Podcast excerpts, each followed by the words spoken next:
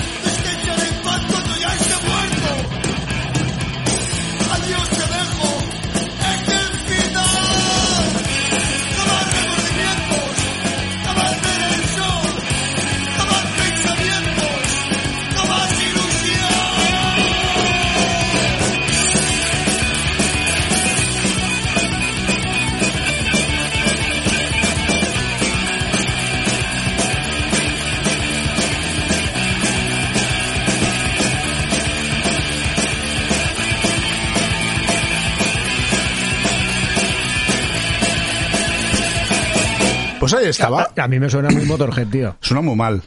Aparte de No, que suena muy mal, suena, sonido, muy, digo. suena muy motor. A ver. Eh, nos hemos cansado de repetir esto 200.000 veces. Cualquier producción musical que se hiciese rock en la época de los 80-90 sonaba como, Quitando- como el culo. Sonaba muy mal, fatal. Mm. Un volumen brutal, yo creo que. y- y- Y porque realmente estos se fueron a grabar a Reino Unido y allí Sí. fueron donde hicieron todas estas historias, Barón Rojo. Aquí en España, digo, esto aquí en Claro. España, malo, malo. También es cierto que aquí se aúna el tema de que el cantante es el Yossi, que yo es de esos cantantes que calificaría dentro del Los formato- cantantes que no saben cantar. Mm, No, de los buenos cantantes con una voz de mierda. A bueno, ver, saben cantar, mm, están siempre en el tono, es un sí, es verdad. que va dentro de la música que hacen, pero tienen una voz Y chunga, luego bastante está, chunga. eh, bueno, y luego está como está el hombre, que también Sí, es- y luego también es cierto que los suaves es de esos grupos que si estás ahí un poco depre y estás al borde del suicidio, te pones una canción, es como si te pones la pistola en la mano y ya Sí, te sí, un tiro. Porque las sí. canciones de los suaves, por regla general, casi siempre suelen Mm, girar en torno a tragedias. de drama a tragedia. Y, sí, y como y cosas de en una canción. Pero bueno, de todas las maneras también hay que decir que suelen ser letras bastante líricas y bastante poéticas Sí, y bastante las letras están bastante Lo que pasa es que es un grupo que ha cambiado bastante, bueno, bastante. La época 1 y la época 2 que entró Alberto Cereijo, que le dio un Correcto. toque mm, mucho mí- más gordo al grupo. A mí la verdad es que ahí no es que no me guste, pero me resulta demasiado plasta. Mm, Bueno, tampoco hace... Eso, a ver, es un guitarrista excepcional, tío. Lo que pasa bueno, es que hay veces que muy chulo, hombre. Sí, pero ostras, hay veces que tengo la sensación de que alarga las canciones por Por alargarlas. por decir estoy encantado de conocerme. Sí, pero es un tío muy majete, ¿eh? No lo conozco. Muy, muy majete. ¿Tú lo conoces? La uno que he visto es le veo un tío muy reservado, muy majete. Mm, Y el Yoshi, mm, entre ellos no se pueden ni ver. Porque. Pero el Yoshi está vivo. Sí, sí. Porque el grupo. De tiene- el grupo y el Yoshi van cada uno por un lado, ¿eh? De hecho, yo creo que se han separado ya. No, creo que ya Mm, se lo siempre se separan y siempre vuelven. Que el, el tío este es él y su botella de. Ya, whisky. sí, bueno. Cuando el Yoshi Y- vuelve a salir de la clínica de desintoxicación, Vuelve a entrar. Sale por un. Como entra- decía y entra- Gustavo. y entra por la otra puerta. Como decía Gustavo. nunca pues, sales del exacto. todo. Bueno, pues ya, corramos un tupido velo con los suaves. Y vamos a las noticias de actualidad. Venga, Que esta semana vienen a tope. Pues vienen la ahí con cosas... cosas. Pues por la cuña. Castillo, danos la entrada.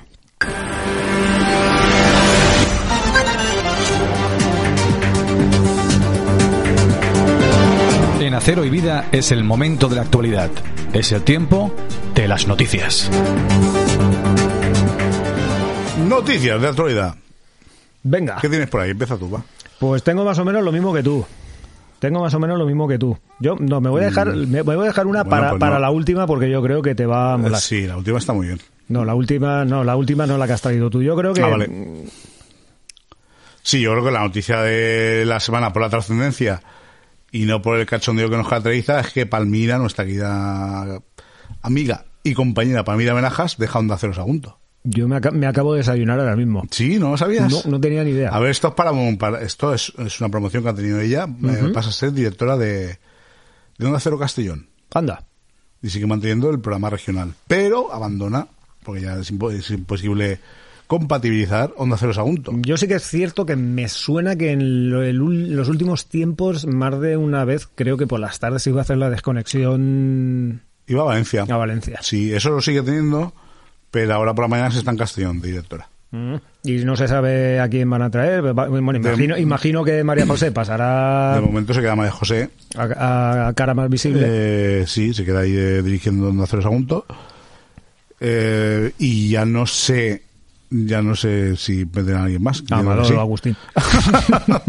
Pero si quieren un día el proyecto, pues oye, encantado. No, Yo- tampoco es eso, tío. Eres, eres un rencoroso. Ay, acuerdo, no. Bueno, pues desde aquí, Palmira, no te podemos decir otra cosa que desearte toda la suerte del mundo en tu nueva andadura, que estamos seguros que la vas a tener por tu valía. Mucha suerte, mucha suerte, hombre. Muy, muy merecido por un lado. Claro. Pero nos dejas huérfanos por otro lado. Bueno, igual merece una, una segunda entrega de la entrevista. Mm, todo se andará. A ver qué te parece. Ya nos dirás algo. ¿Qué tienes por ahí? Pues tengo lo mismo que tú. El La- tema el del señor, tema del cura el señor Retor. Eh, pues este es un pieza, ¿eh? Yo la verdad es que me he desayunado esta mañana también con la misma noticia. Me he puesto a andar aquí en el Levante, la noticia de Mónica Rivas y de Marian Romero y se ve que la gente de Albalat está contenta con, Es un cura, con este hombre. es un cura sincero. Lo cual es paradójico. Sincero y sin infinito, que decía el otro. Lo ¿no? cual es paradójico porque, claro, los curas tienden a mentir mucho, pero este cura es sincero.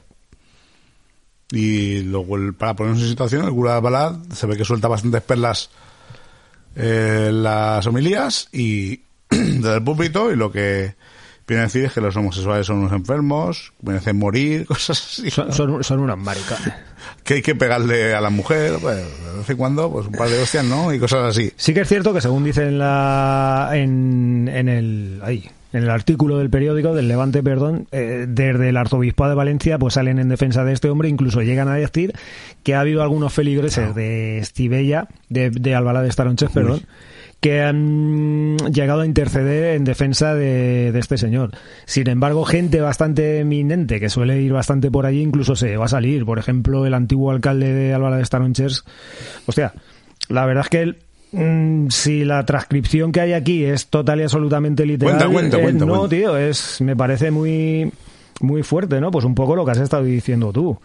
Que Dios no bendecía a los homosexuales prostitutas y a los del botellón, ni a los de las drogas, ni a, los de- ni a los del sexo. O sea, lo pone aquí tal El cual. botellón es un nuevo colectivo satánico. No lo sé, tío. Bienvenido. Yo- Oye, que la iglesia va evolucionando, va y- incluyendo nuevos colectivos. y luego poco más o menos viene aquí a decir eso, que los homosexuales son unos endemoniados. Eso sí, pero algunos, como todos, No sé. nos están Claro. quitando las, las bufandas, como decía aquel. Sí, sí, sí. El, el tema está, tío, que según parece, hubo, feligreses que después de que este tío se de- de- desató con este tipo de historias. Pero es que también he leído por ahí que, que dijo la gente que se empezó, merecían morir los homosexuales. se, se empezó a levantar y se empezó a ir. Es muy heavy esto, ¿eh? Claro, incluso hasta el punto de que va a haber un pleno extraordinario en Albalá de Staronches para plantear Hubo, el hubo. hecho de... Hubo, bueno, Sí, perdón, hubo, sí hubo. Cierto, la magia de la radio. Hubo, sí. La segunda cagada que metemos hoy. Creo que soy, creo que es Eh, hoy día de grabación. Esto me parece a mí que va a terminar como el segundo pueblo excomulgado de España. ¿Cuál fue el primero? Trasmoz, ¿Y ese por qué? ¿Qué hizo ese Zaragoza. hombre? Porque decían que estaba lleno de brujas. Allá por el siglo XVII o una cosa así más o menos. Mm. Sí, sí, sí. De momento es el único pueblo excomulgado de España. Pues mira, pues... Que además tienen una calle que se llama Calle del Golden Bueno, hubo otro hace poco, ¿no? De un... Pues se lo dejó, no, me he rayado. No lo sé. Bueno, que eh, siglo XXII Sí. parece esto. El siglo XXI que estamos. Siglo XXI. Iba a decir siglo XXI. Estamos en el siglo XXI ya. Hemos adelantado el tiempo. Eh, Yo me adelanto y otros atrasan. Sí, ya te digo. ¿Cómo está el tema? ¿Qué más tienes por ahí? ¿Qué más tengo por aquí? Pues un poco el, el tema este, ¿no? Que el miércoles pasado se abrieron las puertas del Museo Industrial. ¿Cómo? El día 30, miércoles día 30, Sí. este miércoles pasado, se abrieron Sí. las puertas del Museo Industrial. Pero, ¿cómo que se abrieron? Se ¿Ya abrieron, está se, en marcha el abri- museo? se abrieron, la gente dio una vuelta por dentro y luego se cerró, ¿no? Está vacío. ¿Ah, sí? Claro, O sea, han hecho una jornada de puertas abiertas aún estamos cerrados. para que viesen el mobiliario del cuarto de baño y este Ah, tipo. pues, y estando vacío todo eso. Sí. Bueno, pues oye. Bien. Pero ¿qué hacían allí? Daban, daban coca de tomate esta del horno de Begoña. Yo no y- pude ir, estaba grabando el podcast, tío. Es verdad, este preciso momento. Es que, Xavi, viajando en el tiempo todo el rato, al final vamos a Ya, acabar sí, locos. tras- más, más de, por la nariz. estamos. Si alguien sabe qué es lo que pasó el otro día y lo tiene claro, que nos lo cuente, por favor. Esto es, llegan elecciones y hay que hacer, hay que vender humo como sea, pues. En un sitio que está cerrado, hacemos jornada de puertas abiertas. Bueno, ¿Para por, por lo menos ya está terminado. haber chapado. Muy contra chapado. ¿Cuánto a tardan en rellenarlo luego? Veremos a ver. Madre mía, es que yo, yo no sé ya. Es que, es que la ficción siempre supera la realidad. Nos estáis quitando el espacio de la noticia de la semana. A golpe de realidad. Nos, lo están, nos están dando carnaza. Nos están dando carnaza. Nos están dando carnaza. Ya Ah, ya por nos dónde tirar. dando carnaza. Esta semana no sabía por dónde tirar y una era esta. Sí. A contar la de otra. hecho, te lo he preguntado. Sí, sí. Pues un nuevo festival, tío, que se ha montado aquí para sensibilizar a la gente sobre los problemas sociales. ¿Cuál? Desde la UCA, Unidad de conductas adictivas. efectivamente. Muy bien. Para intentar concienciar a la gente a través del teatro sobre este tipo de historias. Mira, pues Anda, mira, estaba mira. pensando, digo, podrían haber contado con Gustavo Biosca, que les hubiese podido dar aquí sí, una o buena con lección Miguel del este Río. Lo que pasa es que a Miguel hay que decirle que es en contra, no a favor. Pero ¿por qué? Por el Miguel, por el tema de actor, ¿no? No, claro. digo, o por si- las conductas adictivas también. No, digo, Ah, a ver si se va a presentar allí Miguel a hacer un monólogo y, y no lo ha entendido bien y dice lo contrario, que no sería la primera vez que hace un, un Valentín en Cané. Es lo que tiene. ¿Tú qué tienes más por ahí? Que yo la que me queda me la dejo para la última. Pues lo que tengo Antes es, ya lo tenía lo del cura, porque me ha flipado. Bueno, no me ha sorprendido por un lado, pero me ha flipado por otro, que aún pasen estas cosas. Y, pero si quieres, vamos ya a la noticia de la semana. No, falta una. ¿Cuál? Falta una, compañero. Y nos vamos a la baronía también. Ah, pues, Y desde la baronía tenemos a nuestra queridísima no sé la verdad. Amparo Bolos. ¡Ha vuelto! ¡Ha vuelto! Pues el tema es que se ve que presentó una denuncia contra el secretario comarcal del Partido Socialista del País Valenciano, el Can de Morvedre, ¿Y por qué? Ernesto Herrera. Pues no lo sé, ella decía que era denuncia por acoso y difamación. Aún están liados ahí con Y aún están liados con estas historias, estas movidas. Y se ve que Margapín un poco pues como presentó Hostia, un... aún está por ahí Margapín. Sí, Madre. yo creo que esta mujer ya debía estar en el gobierno de Largo Caballero, alguna De- cosa de esta, en la primera, segunda república. La primera, la primera. La primera república ya estaba. Ay, madre mía. En fin. Amparo Bolos, oye, hay que, hay que, que traerla aquí. So- somos, somos fans, somos, Somos fans. fans. Hay que intentar montar la historia aquella Claro que que sí, nos con el Tochar y día. tal. Sí, a ver si muy mal la agenda, pero eso sería fantástico. Bueno, hasta finales de mayo tenemos... No te quites el sallo. No.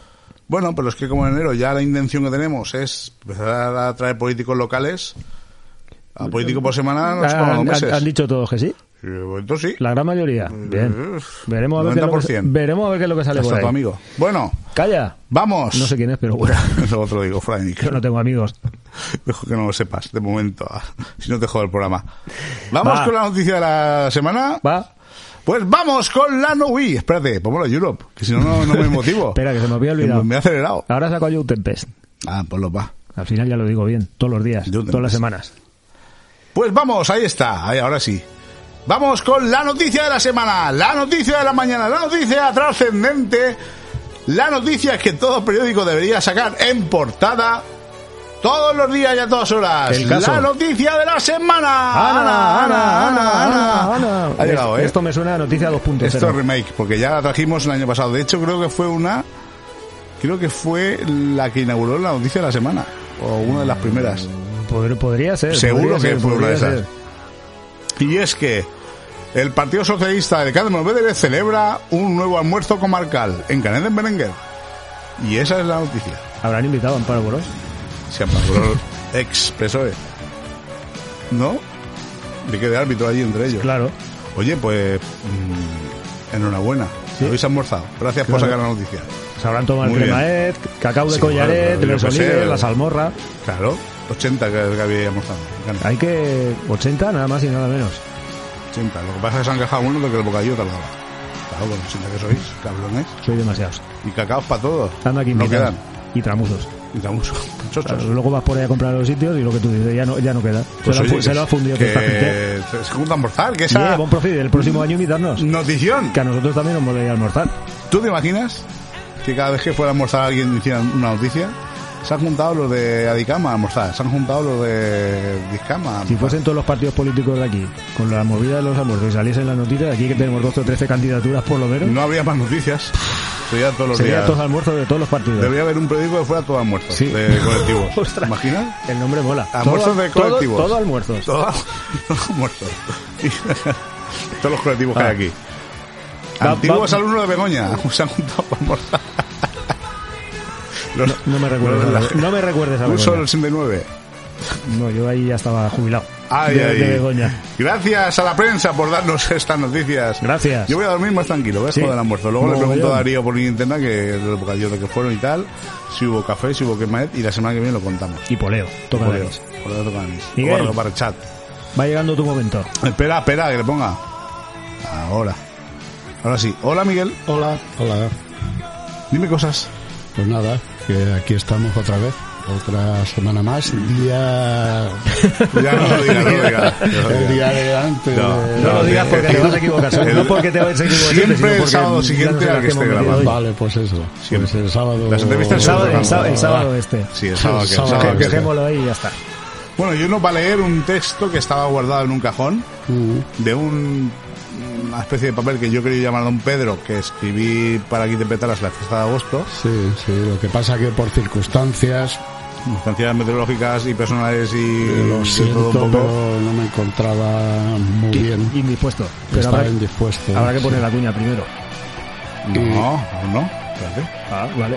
y no lo pude no lo pude contar toda esta historia que escribió nuestro amigo Serpa Bueno, lo escribí yo y él lo adaptó. bueno vale Le hizo sí. sus adaptaciones, hizo sus retoques para llevarlo un poco a, a un terreno más legible o un terreno más propio, ¿vale? vale Entonces esto va un poquito de un hombre que viene del pasado, Mm, pongamos 300 años atrás o tiempo sí, indefinido, sí. y, ve y se encuentra que las cosas poco o nada han cambiado. poco poco Llega casi aquí con la esperanza de que hubiera cambiado algo y, y nada se y sobre todo en agosto. todo en en que agosto. todo sigue Eso igual y, es. Y eso. y eso Así que ahora sí, ponemos la cuña. pues Are you vale. ready? pues vale Y damos Pues vale. Pues allá va la cuña.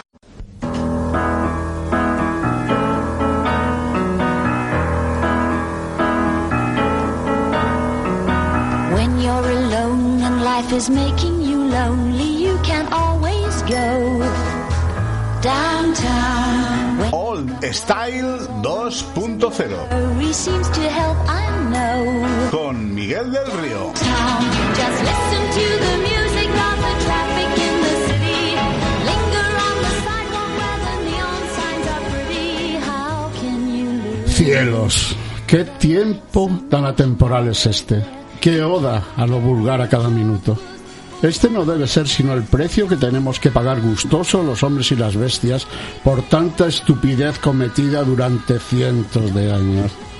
Tener que soportar a tan necios y cobardes gobernantes me está provocando unas náuseas tan profundas como las profundidades donde mora Neptuno. Ahora resulta que la cultura ya no es cultura, que la devoción por el libro solo existe si éste acaba en la hoguera, que mi querida música murió entre agónicos estertores de ritmos mal llamados latinos y pérdidas irreparables de consonantes en el camino. Muerta está la melodía que los señores del terror expanden su dogma de nuevo cuando ya se creía extinguido. Y en una suerte de ave fénix han resucitado a su dios de madera y ocupan nuestras calles de nuevo.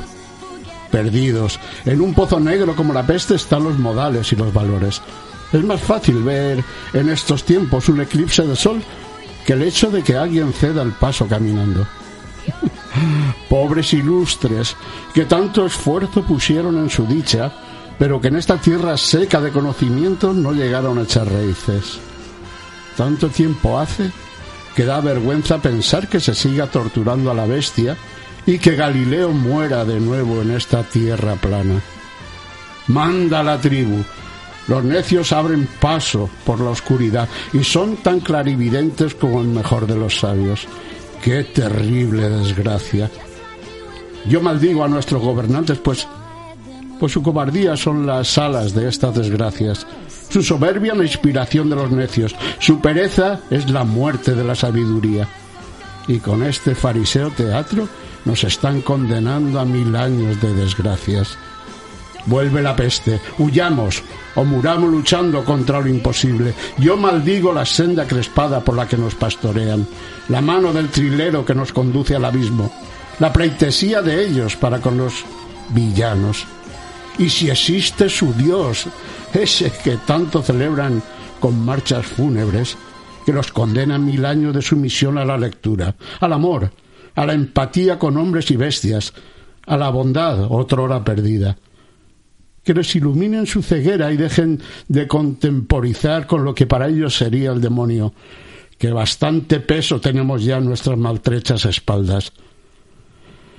Pero mucho me imagino que esto nunca pasará. Así que amigos, bailemos y bebamos hasta que desfallezcamos de felicidad. Y mañana, amigos, mañana será otro día. Brindemos por los caídos y amen, amen, así, sin tilde. Oh, oh, madre mía, menos mal que no hiciste eso ahí. ¿Eh? Que menos mal que no hiciste ese papel ese día, porque con el pedo que llevaba yo, me, me, me da ahí un... Te hubiese, puesto a llorar y te hubieses tirado a hacerle ahí. No, hombre, No, es que ahora al, verlo, al oírlo leído es cuando ha cobrado el, el, el sentido que La tenía. vida, ¿no? Claro, Claro. que Egipto está... Sí, la verdad cosa- es que eh, ahora se me había pasado un poco, pero me lo había aprendido de memoria, claro, porque... Joder, para- una máquina. Uy, no. Te lo tienes- que- eh, a base de leerlo y leerlo, claro, te da luego más libertad para la hora de... Pero esto es una alegoría ¿no? o es una especie de referencia pues, eh, eh, a, pues, eh, a las procesiones que estamos viendo aquí otra vez, al, La al tema de la los toros, maltratando, la tierra al plana que tema toma- de los terraplanistas, al tema de los antivacunas y todo aquello. Sí, sí. Contextualizando un poco en agosto, pero que es mm, antes de ayer. Sí, bueno, eh, que esto podía ser Será en hoy. agosto y dentro Hace de... 10 años y dentro de 15. dentro de 15. Pero sí lo que pretendía y creo que ha quedado bastante, bueno, que está bastante claro, a pesar de todo. Pues... Claro, claro y conciso. me Qué maestría, Miguel, me he alegro. emocionado, ¿eh? Hombre, Qué maestría. claro, como- porque es tuyo, ¿no? Sí, sí, sí, sí. Hombre, ahora es, ahora es tuyo también. bueno, sí, la Mío, verdad pero es que, además lo has claro, interpretado como si fuera pro- como si fuera tuyo. No, bueno. Claro, bueno, también esto era un papel para ti, entonces también es un poco Ah, trampa porque no era el, el texto. de- bueno, has Sí, bueno, ya, muy sí, bien. ya. Muy Eh, gracias. Era un papel para Virgili. Virgili. Virgili aún no existía, no lo conocía yo aún todavía. No, eh, hoy, mira, hoy precisamente ha subido Carlos Rey, que, que esto sí... oye, Alberto Rey. Alberto Rey, perdón. Ah, perdón, Que ha Alberto. recibido otro premio, ¿no? Sí, que va rulando por ahí el corto con veintitantas nominaciones y... Veintipico nominaciones y tiene tres premios ya. Madre mía. Para que no, veáis.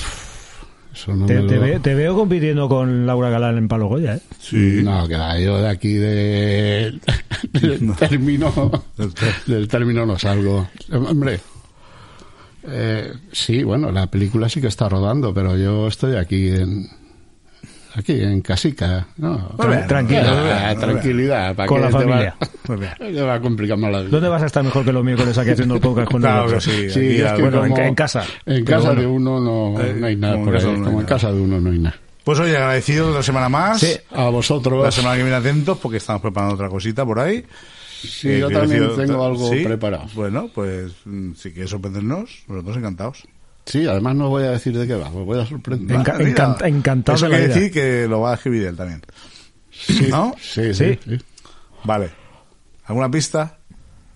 De aterrizaje. ¿Más reciente de lo último? Más... Es antiguo y reciente a la vez, porque se Mm. hizo hace años, pero se está cayendo, se está cayendo ahora. Ostras, Ah, pues se, me, se me- se me ocurren unos cuantos edificios aquí en el pueblo. Creo que ya sé cuál es. Pero bien, bien, lo dejamos ahí. Vale. Yo creo que va a ser el momento de que le demos paso a Aurelio. Sí, que está aquí con nosotros esperando muy pacientemente el pobre, aguantándonos. Claro que Miguel Verdú fue peor, ¿eh? porque mi Verdú entró justo cuando estábamos... Sí, estabas tú en Estaba fire, estabas total- enfurecido en- totalmente encendido. En plan Hitler, cagándome en el colegio de San Vicente Ferrer. Y cuando terminé después de que la miré, le dije fuera de micro, tus hijos no irán a San Vicente Ferrer, ¿verdad? Dijo, no. Y si, hubiese- y si hubiese ido, no te lo hubiese dicho tal como te has puesto. Pero bueno, Aurelio ya sabe de qué va la jugada. Aurelio, ya es de la casa. Bienvenido. Muchas gracias. Pero acércate micro un poco más porque si no, Sí, ahí. estoy todavía impresionado ¿eh? con, con, la, con el texto y con la Este hombre es- interpretación. es un monstruo de- de- yo me he emocionado y yo no tengo nada que ver, ni el texto es mío. Miguel es, Es un un monstruo. de la interpretación, ¿eh? Me ha encantado. de verdad. Sí, sí, además... Ahora me da vergüenza hablar porque yo tengo esta voz así tan... Tienes que interpretarlo también. Claro, lo que pasa es que tú también, dentro de tu campo, tú también interpretas, tío. Tener que Sí, ponerte sí, ahí sí, delante sí. de los alumnos a... Claro, claro. Miguel es muy bueno y además eh, cuando se lo dicen no le gusta porque se ruboriza le, Sí, sí, sí. dentro y De además humilde, o sea, es que tela. Muy bien, muy bien. Enhorabuena. Bueno, vamos a hablar hoy del código genético, Exacto. Que esto es como la, mm, Es la pieza el- de puzzle de la vida o algo así, ¿no? Claro, El- es el lenguaje de la vida. Un poco lo que os quería comentar es, igual que nosotros tenemos un lenguaje, el castellano, el valenciano, el inglés, pues las células, la, la vida, tiene su propio lenguaje. Su propio lenguaje. En realidad, nuestra información la tenemos guardada en forma de ADN, que más o menos todos nos suena a lo que es, pero ese ADN es como el tesoro de la, de, de la, del castillo. Está escondido, guardado Castillo bajo de, cinco- de Sagunto, no, el castillo de... Castillo a ver si- de Roma. A ver si Kiko lo va a oír. Tenemos un problema aquí. El castillo, castillo. Y, lo, y está como eh, además de que está dentro de, de una, del núcleo de la célula, que sería como el castillo, está protegido con siete llaves. ¿no? Hay un montón de moléculas que lo que hacen es impedir que el ADN se dañe, ¿no? porque es el que va a continuar la, la- la vida. La Otras células, nuevos seres. Entonces esa, esa información tiene que estar súper protegida. Pero a la vez, esa es la información que da sentido a todo el resto de la célula, la que produce las proteínas, las membranas, las enzimas, los... Vale, pero vamos a hacer una cosa porque que no hemos puesto ni la cuña todavía. A lo mejor la ponemos ya al final cuando Xavi ponla rápidamente. Oh, ¿Pones? espérate, espérate, hombre, espérate que la encuentre. Está buscando ahí en, en los archivos.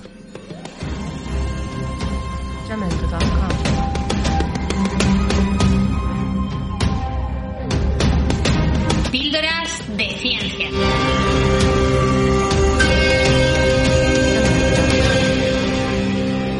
Espacio ofrecido por Sapiencia. Vale, ahora sí. Que Ahora ya te dejamos paso que con Isa. Isa ya te da paso. Vale. Decíamos eso, que el, ADN es el, está, está protegido en la... Exacto, digamos que es la información que está protegida, pero a la vez necesita dar las órdenes al resto de la célula para que la célula viva y nosotros nos movamos, ¿no? Cada vez que tenemos un estímulo, viene un perro, queremos salir corriendo, eso es una serie de información que se transmite en nuestras células, en nuestro cerebro, en nuestros músculos. ¿Cómo se consigue combinar esas dos cosas? ¿Cómo consigues preservar la información para transmitirla a tu descendencia, pero a la vez que esa información funcione en el día a día? Pues ese es el mecanismo que se llama el código genético. En primer lugar, el ADN se transcribe a ARN, que es como un mensajero que hace la, lo que hace es salir del castillo, del núcleo, y llevar la información al resto de la célula. Ahí es una copia, no es más que una copia, con lo cual no hay mucha, no hay mucho código, pero de ese ARN a las proteínas, que son las que al final son los soldados que hacen todas las cosas, sí que hay un cambio porque el ADN y el ARN son nucleótidos, ácidos nucleicos, y las proteínas son aminoácidos. Es como si uno habla español y el otro chino. Hay que hacer un- una traducción. Y eso se consigue mediante un código genético que no se descubrió hace tanto, ¿eh? se descubrió por los años 50. Son los 50 años 60, ¿no? Exacto, a 50 y pico, con lo cual estamos hablando de 80 años, no es, no es una locura. Y que permite, es un código de tres letras y que lo que se hace es literalmente leer la información que hay en el ARN y traducirla a proteínas. Cada tres letras, el, el ARN, igual que el ADN, está formado por cuatro moléculas distintas, solo cuatro. O sea, esto es un lenguaje que solo tiene cuatro letras en vez de no sé cuántas tiene el castellano, veintipico. Sí. Este tiene cuatro, pero claro, Ese con cuatro es- letras tienes también bastantes combinaciones. En, en realidad tienes, si coges esas cuatro letras en combinaciones de tres en tres, porque las palabras del código genético son de tres nucleótidos, tienes 64 combinaciones. De esa forma pasas de tener cuatro nucleótidos a tener 64 eh, posibles aminoácidos. Así se hace la conversión y eso es lo que nos permite, pues eso, mantener la información en el núcleo, transmitirla a la- al citoplasma, que es el resto de la membrana, y que ahí se traduzca a proteínas que hacen todo el trabajo. Pero, a ver, una pregunta. El ADN guarda toda la información, por ejemplo, de una especie. Ujú. Por ejemplo, nuestro ADN. Eh, si ahora una determinada tribu, esto yo creo que pasa mucho, una determinada sector de la sociedad, eh, se comportaba de una forma distinta, ¿eso también se guardaría en el ADN? Eh, Por ejemplo, yo qué sé, los esquimales, o que hacen determinadas cosas por el frío, o los africanos que hacen determinadas cosas por el calor. o sea, tú lo ¿Esa que- información se guarda también en el ADN? Lo- no, eso es la evolución. Tú lo que haces es adaptarte al medio. Por ejemplo, un esquimal empieza a hacer cosas para adaptarse a ese frío, ¿vale? Y la selección natural, que otro debate sería si ahora está parada o no, pero hasta, hasta que la humanidad se hizo sociedad, digamos que seleccionaba a aquellos que estaban mejor preparados para su- resistir a las condiciones de frío. Por ejemplo, los esquimales pues tenían que ser muy blancos para o la gente nórdica tiene que ser muy blanca porque hay muy poco sol y entonces tienen que eh, no pueden tener pigmentos para que percibir el sol mejor y que se transmitan las vitaminas que, hay en la piel. Aquellos que estaban mejor adaptados por casualidad, porque eran más blanquitos, porque hay variaciones en el ADN, tenían más descendencia y con el tiempo esa población se imponía a la que era más oscura. De alguna forma sí que al final tienes una especie que es distinta a la otra y que su ADN empieza a- a ser distinto al otro y con el tiempo, de hecho, si se siguen eh, separando las especies porque están muy aisladas, eso se ha estudiado mucho con Australia y con los animales, ¿no? Todos los sí. animales de Australia son distintos al resto. ¿Por qué? Porque Australia se separó de, de la Pangea original y evolucionaron de forma distinta. forma distinta. Al final, su ADN cambia y son especies distintas. Es decir, que sí que al final está la información en el ADN, pero no porque se vaya incluyendo y, y se guarde. Me refiero a comportamientos determinados, porque por ejemplo hay algunos animales que parece que, que nacen enseñados ya de ciertas cosas. Claro, pero eso, es- eso sí que es eh, información que está guardada en el ADN. O sea, los instintos normalmente tienen una- un comportamiento genético. ¿Vale? Y, y esa información es, toda la información está en las células. Y todas nuestras células tienen la misma información, tanto la del brazo como la del cerebro. Pasa que se expresa una u otra parte de la información según el tejido en el que estés, o según el momento del desarrollo, o según. Pero digamos que todas nuestras células tienen la misma información. Y luego somos todos prácticamente iguales, ¿no? En el ADN. Eso es, El entre los 99% no sé qué. 99% de los del ADN, no solo de los humanos, sino de los humanos y chimpancés, los chimpancés. súper similar. O sea, otro, otro día podemos hablar de por qué se utilizan eh, organismos modelo en biología, que es muy interesante, porque cómo podemos estudiar eh, la- el cáncer usando moscas. La mosca, la drosófila esta melanogaster es un organismo modelo, es una mosquita, la mosquita del vinagre, y eso se utiliza para estudiar el cáncer. ¿Cómo es posible, no?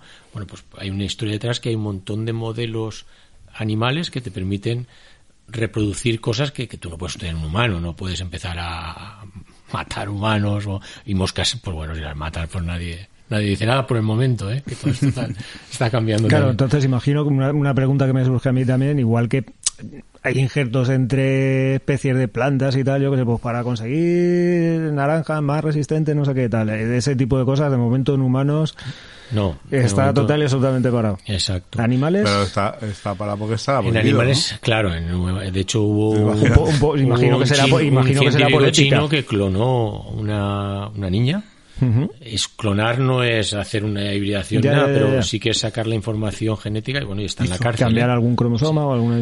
De hecho, usó una información, o sea, el cromosoma y lo puso de forma artificial en un óvulo y parece que, que animales sí que se han clonado. Claro, la oveja Dolly fue la primera. La famosa. Pero la oveja Dolly envejecía el doble de rápido. Envejecería ¿no? más rápido, exacto, porque en el proceso de clonación no está todavía optimizado y de alguna forma Ya, y ya. utilizaron ¿Y lo de la niña esa, la niña existe?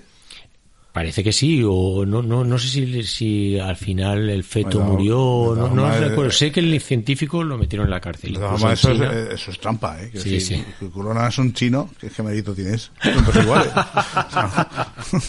A ver, cloname a Miguel del Río, que tiene huevos, ¿no? Clonar a un chino. Y hay muchos, ¿no? Y hay muchos. Pues sí.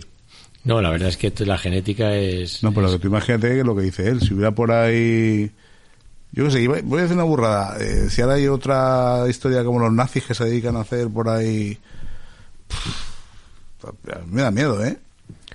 Lo que pueden eso- hacer por ahí ciertos grupos y tal. Para eso están los procedimientos ¿no? de, de- de ética en la investigación y que decir, no, no hay que tener tanto.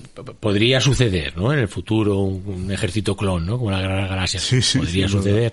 Pero creo que tenemos amenazas más cercanas, más No, recientes yo- y no, van a acabar con el planeta como Yo- no, no, no llegamos, como- no. Exacto. Yo, yo personalmente, en ese sentido, creo que para los cerriles que somos, creo que éticamente funcionamos mejor que hace cierto tiempo y entonces ese tipo de cosas se De intentan hecho, controlar había un- bastante. Había una secta en Estados Unidos que era algo de unos judíos cuyo objetivo era clonar a Hitler para poder matarlo. que es una cosa muy loca. Imagínate el pobre. Bueno, decir que a ti te clonen no quiere decir que sea la Claro. misma persona. Hay cosas que la gente. tú te- tú- dos personas. A ver, los, los, los gemelos son clones. Claro. Los gemelos son había clones. mucho ahí Y con evidentemente son clones naturales. O sea, tienen la misma información genética, los gemelos de verdad. Eh, es- son dos personas distintas y todos conocemos gemelos que tampoco son tan iguales. Tú tienes tu fenotipo, como tú eres, depende de tu información y del ambiente. Del ambiente que empieza en el momento que estás en el feto, eh, que, que eres un feto, ¿no? Que estás en el vientre de tu madre. Porque igual no te llega la misma, informa- la misma alimento que al, que al eh, gemelo, Por lo que sea. por Sí, lo que sea, sí. tu madre está más, menos o más cansada y toda, toda tu interacción con el medio ambiente al final, pues las enfermedades que pasas, eh, la nutrición que tienes cuando eres pequeño, cuando eres mayor, evidentemente, aunque tuviéramos un ejército clon, pues probablemente no, no sería tan igual como podemos pensar, ¿no? Y sí que es importante también recordar que toda la biotecnología y la ingeniería genética esta parte un poco eh, de ciencia ficción podría ocurrir, pero lo que sí que ya está ocurriendo es la lucha real contra el cáncer, la lucha contra enfermedades, Correcto. y eso es a día de hoy, gracias a todos los programas de secuenciación del genoma, de biotecnología, de terapias génicas, se está consiguiendo un montón de cosas que ya son realidad y que están mejorando nuestra vida. ¿no? Y el sometimiento de un cuerpo a según qué tipo de estresores, muy alargándolo mucho en el tiempo, podría llegar a causar, o hay algún tipo de estudio de que haya o haya podido llegar a causar algún tipo de cambio espontáneo dentro del... No, es, es, es una de las, de las teorías de la evolución. O sea, la- la- los cambios de genética ocurren porque los mejores genotipos, los mejores Sí, un poco lo que diciendo se al- final, claro, Al revés, durante mucho tiempo se planteó esa idea, ¿no? Eh, que un estrés de alguna forma al final era como el, el cuello de la jirafa, ¿no? Que la jirafa eh, estiraba el cuello para llegar. eh, Quiero decir, era una hipótesis seria, no, no, no, no había cachondeo, sino no, no un ser, pero si durante generaciones y generaciones estiro el cuello para llegar a las hojas del- de los árboles, al final tengo una jirafa que poco a poco ha ido eh, adaptando su genética y se ha ido estirando. No funciona así. En realidad es de casualidad hay una jirafa que tiene el cuello más largo y como esa come más que los demás, se reproduce más rápido. Ya, ya, Y ya. entonces hay luego viene otra con un cuello más eso, eso es la evolución. Entonces lo que lo que dicen siempre se ha dicho que el humano que lo próximo, bueno, se decía los 80, Sí, sí, sí. que el próximo cambio que tenemos los humanos es que el, que el dedo pequeño del pie va a Sí, desaparecer. también eso lo había, también lo había. Es un poco- A ver, no, no, podría ser ¿Sí? si en realidad eso representara usarlo. una mejora, porque es, ya, ya te digo que está el debate de si hoy en día la evolución funciona, porque tenemos tantas tantas eh, formas de adaptarnos a la vida que el que tú tengas, el que seas más alto no quiere decir que te reproduzcas más que uno que sea bajito o el que seas fuerte. La mejora genética, o sea, la evolución, variables. claro, no, no, no está claro si a día de hoy funciona. Quizá funcione, pero en términos que no sabemos. Quizá el más, pero tampoco el más inteligente se reproduce más. Claro. Eso era- Entonces, si quitamos ese debate y dejamos, suponemos que seguimos evolucionando, eh, si el no tener dedo del pie supusiera que te adaptas mejor al móvil y eso hiciera que, te, que tu descendencia fuera más efectiva, pues podría ser. Podría ser. Pero porque no lo uses, no vas a dejar de tenerlo. Ya. Bueno, hay quienes, hay- había mujeres que se cortaban el dedo meñique del pie para ponerse los Manolo Blamich, esos o como se llamen, los zapatos. Y no, y no, y no va de coña, yo lo leí por ahí y yo flipaba en colores de hostia. ¿Hasta qué punto puede llegar la gente? Sí, sí, sí. Ya, ya, pues sí, fíjate que me ha quedado muy claro el- lo, lo que te he dicho de, de la jirafa y, y me ha explotado la cabeza porque hasta ahora la creencia es la que te decía. Sí, sí, lo más intuitivo es lo otro, ¿no? Si Sí. yo eh, hago algo, al final, bien, si tú haces algo como individuo, sí que tienes mejoras, ¿no? Si, yo qué sé, si te ejercitas mucho, pues al final eres más musculoso, pero tu descendencia no saldrá más musculosa, saldrá según tu genética y la de, Claro. y de tu pareja, ¿no? Y entonces la teoría de la evolución de que al principio fuimos peces y luego Claro, sí, sí, eso es correcto, pero... salimos del agua, sí, subimos todo eso es árbol, correcto. bajamos del árbol. Eso es, eso, todo eso a más o menos a mala hora bajamos del árbol. ¿no? Eso es correcto, pero porque hubo un pez que estaba más adaptado, digamos, que a asomar la patita. Y entonces ese, como asomaba, pudo colonizar un, Claro. un ambiente que los demás no podían. Entonces se reprodujo. Siempre lo- las O sea, mutaciones sido de son... poco oxígeno, ¿no? Y poco a poco Eso pues... es. Las mutaciones son hechos espontáneos en general, pero que la mayor parte de las mutaciones producen enfermedades, y eso sí que está pasando día de hoy, cuando pues, el sol o, cualquier contaminante nos puede producir una mutación y de ahí una enfermedad, un tumor es lo más típico, pero hay algunas mutaciones que producen una mejora en la especie. Entonces, de esa forma, pues ese individuo, esa, ese- normalmente es un individuo el que recibe esa mutación, tiene una mejora frente al resto. Coloniza un ambiente, eh, tiene más eh, tal, sube al árbol, baja al árbol. Así es como funciona. Al final Julio Iglesias es el que ¿no? va a marcar un poco El que marca el terreno. su época en Giscard, ¿no? Sí, bueno, También, es lo que, es lo no sé que- cuántos mil hijos. Sí, es lo que se decía. Bueno, hostia, pues está muy chulo, ¿eh? Bueno, muy, muy chulo. sí, Hasta Xavi enterado. Sí, ya te digo. Mira que es difícil que yo me entere de este tipo de cosas. ¿eh? Hemos empezado hablando de- del código genético, hemos acabado hablando de evolución, pero está todo, Pero sí, sí, claro. está todo relacionado. ahí. Pues hoy un placer enorme, Aurelio. Ah, como- como siempre. Eso es. El que viene gracias por- Vicky, le estamos tirando ya ahí la... Bueno, y- Aurelio de la casa ya, bueno, y Vicky ya también. Sí, sí, pero algo de química, va, para cambiar. Le voy a proponer algo de Water White, pero no va a querer. ¿Por qué? Porque no creo que quiera. Metanfetamina, tú no que el tema de las conductas adictivas. Claro, lo de la UCA, como he dicho antes. Tú Eso te- mismo. Tú eres más estresor. Correcto. Sí. Sí, tú, tú sí que me estresas. Va que tenemos al otro lado. Altera. Bueno, Del hilo Aurelio. telefónico, Vamos a, a la entrevista ya, ¿no? Venga, Vale, pues mira. pon la cuña. Espera, que cape el micro para que no se cuele nada. Y pongo la cuña.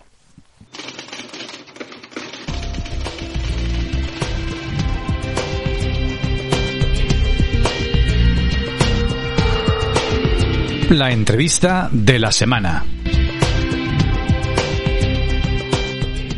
Pues ya estamos aquí en el... Iba a decir el cuarto de las entrevistas, pero ya voy a decir el teléfono de las entrevistas. Efectivamente, porque, este año hemos hecho más entrevistas vía Skype, teléfono, historias de estas que presencial. Sí, sí, pero eso quiere decir que, que ya hablamos con gente allende aquí, ¿no? Más allá de... Allende los mares, allende, los los mares, límites, y lo allende cual es lo que hemos dicho siempre, ¿no? Que después del tema este de la pandemia y tal, el tema del Skype nos abrió todo un mundo de posibilidades. Y cuando llegamos Y personalidades. a efectivamente, cuando llegamos a personalidades que sí que tienen un poquito o bastante más trascendencia a nivel fuera de nuestras fronteras, eh, la verdad es que muchas veces la única posibilidad que tenemos de ponernos en contacto con ellos y poder hacer este tipo de entrevistas, charlas, llamarlo como Pues queráis, hoy tenemos... Deja de la chapa ya, que eres muy pesado, tío. Deja Ya. de... Eres muy pesado. ya lo sé. Bueno, y llevamos unos cuantos chupitos, también eso también Tam- cuenta. También. Hoy tenemos aquí a Santiago Almesilla. Bienvenido, Santi. Bien hallado, muchas gracias por invitarme a vuestro espacio, de verdad. Santiago Almesilla o Santi, como te podemos llamar Santi o Santiago o... Eh, como, como queráis, como más cómodos estéis. Vale, pues Santiago. Eh, él es, bueno, se podía decir politólogo, se podía decir youtuber del ámbito político, ¿no? Vamos por ahí. Sí, yo creo que está bien. Es una definición aséptica y que a todo el mundo puede gustar, sí. Y además tienes ya un montón de seguidores, que creo que superan ya los 100.000. Corrígeme si me equivoco. Sí, ahora mismo es más de 102.800 y pico. Y la verdad es que para el canal, que lo empecé en serio hace poco más de un año, en julio del, del 2021, es un crecimiento que a mí mismo me sorprende y no puedo más que estar agradecido a todos los suscriptores, a los Patreon que tengo, eh, griegos, romanos, hispanos, que son los niveles que hay, y la gente pues que ve los vídeos, comenta y comparte mi contenido y bueno, gracias a ellos pues estoy estoy creciendo y siempre se lo voy a agradecer. Y que vengan más, por supuesto. Bueno, vamos a empezar con la pregunta más difícil. En tu caso va a ser muy difícil, ¿eh?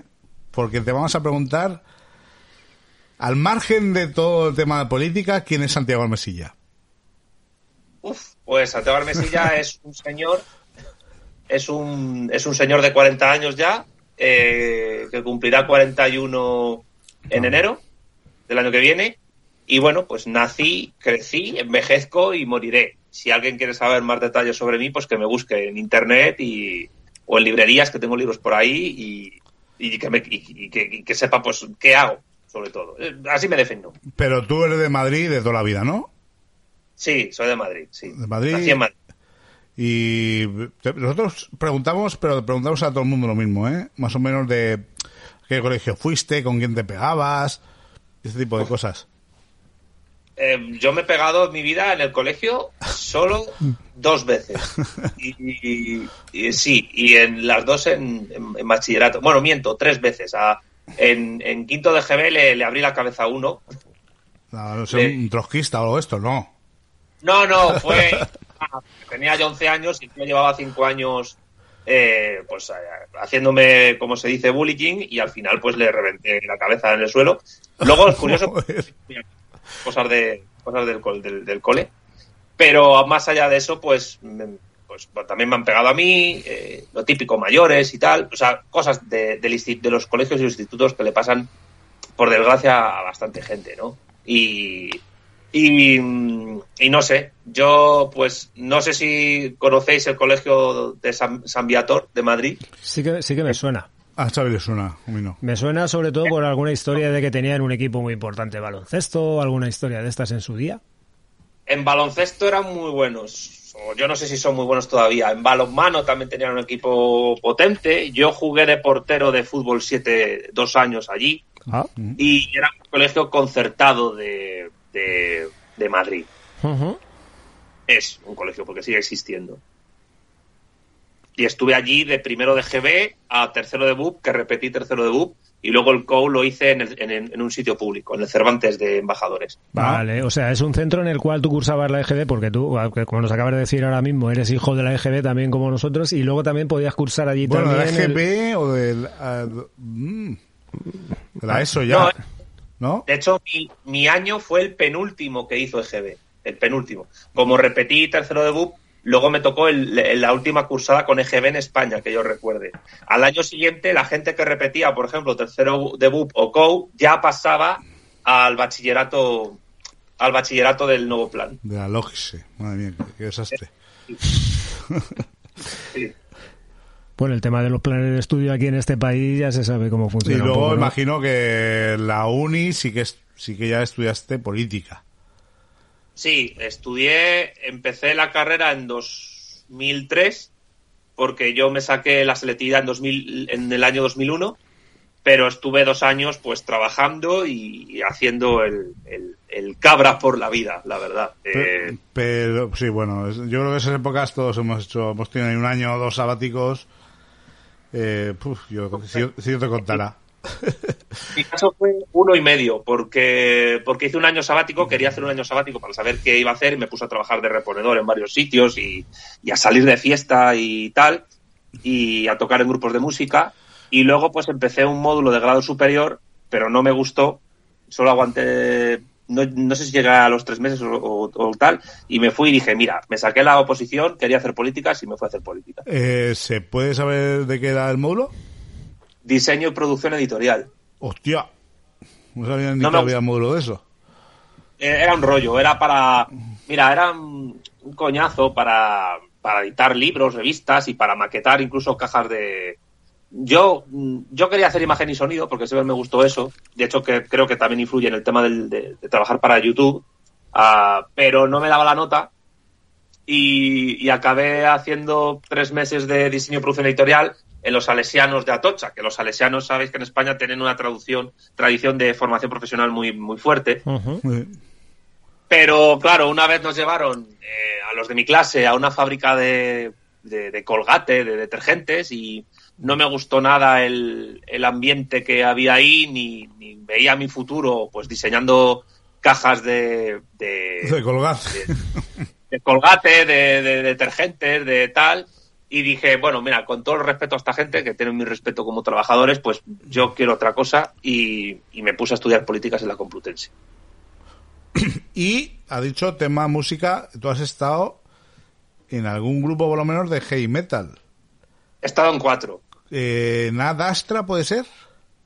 Ah, no, Adastra tenía amigos eh, que tocaron en Adastra. Y el hermano de, Sí. de unos guitarristas clásicos de Adastra, César, eh, pues tocó con, con uno de los grupos en los que yo estuve. ¿Tuvieron alguna pequeña repercusión esos grupos? Bueno, el, primer, el primero no, porque el primero, el primero era de versiones de heavy español, tocábamos Balón Rojo, Bus, Ah, eh, a veces o Iron Maiden. El segundo sí tuvo algo de repercusión, Nebula, duramos año y medio, porque bueno, éramos un, un nido de egos, que con 20 años pues todo el mundo quiere ser. Como todos los grupos. Sí, sí, sí. Y sí, y bueno, yo ahí prácticamente pues componía todo, hacía la, cantaba, tocaba el bajo, eh, componía la música y, y llegamos a grabar una maqueta y a tocar en... do- Solo dimos tres conciertos, pero dimos un concierto en un festival en, en, en, en Hueva Rock, en Guadalajara, Ajá. y la verdad es que nos fue muy, muy bien en aquel festival. Pero luego se fue, se fue al garete aquello. Y después, años después, pues toqué en dos grupos más. Eh, uno de versiones, que se llamaba Powermonger, que era para pasar el rato y divertirnos. Yo tocaba la batería ahí. Y otro que era más un cambio de estilo. El primer grupo era heavy clásico, el segundo era como thrash metal mezclado con power. Y, este- y el cuarto grupo era más melódico, más AOR, más rollo, pues... eh, Lo que le, lo que le gusta a Xavi. ¿Qué, qué le vamos- era, era era rollo, de- se llamaba Saigon Cobra, el nombre lo puse yo. Luego me fui del grupo, me medio echaron, me fui porque no querían darle un toque más progresivo y yo lo que quería era hacer canciones que, que molasen. Y era un rollo, pues, entre Bon Jovi, White Snake, Toto, Journey, eh, Sí, sí. esa- esas cosas. Van Halen con Sammy Hagar incluso, eh, Work of Art, Hit, esas cosas que... Ese, ese rollo melódico que en España nunca ha tenido mucha, mucha pregnancia como tal, pero que tiene un público bastante fiel. Bueno, sí, quizá una época final de los 80 muy AOR, ¿eh? También Sí. en España. eh, mm, Sangre Azul. Sangre azul, bueno, sangre azul, bueno. Sí. Niágara, Tenían, tenían canciones buenas, sonaban bien. sí, Niágara, eh, luego creo que había un grupo que se llama Júpiter. Bueno, no sé, eso ya estoy, estoy divagando ahí un poco. Manzano. Júpiter, horror. Mira, tienen una, una de las peores canciones de la historia del rock español, Suspenso en Amor, de Júpiter.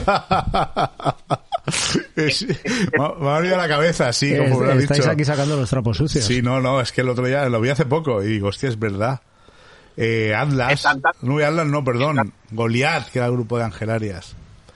Pero el cantante era bueno, el de Júpiter. De hecho, eh, sigue, creo que sigue dando clases de canto en Madrid. Suspenso en amor, es que con el título ya es más Tennessee. Sí. Sí. El, el, el estribillo es maravilloso. Es una, es una crítica a los empollones de, de los institutos. que, sacan muy buenas notas, pero suspenden en amor. Y, y, y el estribillo era maravilloso porque decía suspenso en amor con ojos de fuego. Y yo decía, pero ¿cómo suspender en amor con ojos de fuego? No lo te has fumado un porro, vale, todo fumado. Madre mía, eh, los 80 y los 90. Bueno, es lo que, es lo que, Sí, ti- sí. es lo que, es había, lo que lo que tenía la música en aquel momento. Bueno, Sí, eh, sí, ya sí. nos has estado comentando antes que llega un momento en el que al final decides cambiar un poco, darle, darle un giro a tu vida, ¿no? Y te vas a estudiar políticas a la, Y, y lo de la política, a la perdona, Complutense. ¿por qué política? ¿Es algo que tenías ya... O sea, ¿por qué política? Claro, pues dijiste que estudiaste lo del ciclo aquel y, la política te interesaba ya de antes o te dio por ahí. Mira, en mi casa siempre se ha hablado de política, desde, desde siempre. Era una familia muy, muy política. Y había dos opciones, o eso o filosofía. Y al final pues me decidí por políticas porque, bueno, pues quizás influido por ese rollo tan español de estudia algo para ser funcionario y así pues no serás pobre, pues decidí hacer políticas en vez de filosofía. No es que me haya arrepentido con el tiempo, porque políticas es una carrera que bien enfocada te da una perspectiva muy amplia de un montón de materias, de, entre ellas filosofía, pero también economía, historia, antropología, sociología, medios de comunicación de masas. Y, y aunque luego hice el doctorado en un programa de economía, y la verdad es que me gustó mucho lo que di, pero no, no me gustó el, el lugar en el que lo di, ni me gustó el tipo de, de docencia que tuve allí, que fue en la facultad de, de la Complutense de Somosaguas. Lo que- Mm, espera, que aquí tocamos hueso, ¿no? Mm, Bueno, a ver, es que era, o sea, yo qué sé, era, era pre-Podemos aquello. Que eso quiere decir que estaba ahí Pablo Iglesias de profesor tuyo. No, no llegó a ser profesor mío, pero yo tenía una asociación universitaria allí, le invité a dar una charla una vez y fue la única vez que, que he hablado con él eh, en mi vida. Y la charla para mí fue flojísima, no dijo nada. Bueno, siempre me ha parecido un tío muy flojo, eh, muy buen trilero, se ha colocado muy bien, pero eh, eh, en ideas muy flojo. Y es, eh, pero bueno, cuando yo estaba empezando la carrera, yo creo que él ya se estaba, estaba doctorándose. Así que esa fue la única relación que he tenido con él, más alguna vez que nos veíamos por la facultad y me hacía así con los ojos saludándome. Pero luego después, pues, nada, no. eh, distanciamiento, tampoco es que hubiera un acercamiento impresionante y ahora, pues bueno, me tiene bloqueado en Twitter y tal, pero. sí, a ti ya unos cuantos. Sí, sí. No, Sí, bueno. eh, eh, Me refiero que ahora hay una línea de izquierda, porque como tú bien dices, izquierdas, nunca hay una izquierda, no son muchas. Hay Sí. movimientos de izquierda que están siendo muy críticos con, con Pablo Iglesias, que es muy legítimo, ¿eh? Ojo. Digo que ha hecho Mm, bueno. cosas, que ha hecho cosas también que, mm, que tela. Por ejemplo, Guillermo, por ejemplo, tú, luego está Frente Obrero, que, bueno, ahí ya podemos ponerlo un poco aparte. Pero sí, yo creo que es sano y saludable ser muy críticos con lo que está haciendo Podemos. Para Hombre, mí, ¿eh? también, también sería bueno criticar a los que critican a, a- a Podemos porque también tienen cosas criticables. No, pero- no, que- no, no, claro, en ese sentido me refiero. Mm, hay No, que criticar todo lo que sea criticable.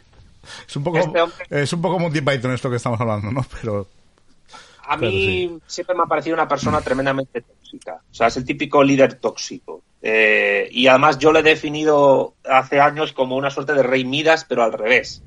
Eh, en el sentido de que todo lo que toca lo convierte en mierda. Lo que pasa es que él no es consciente de que, de que hace eso. Y lo sigue haciendo.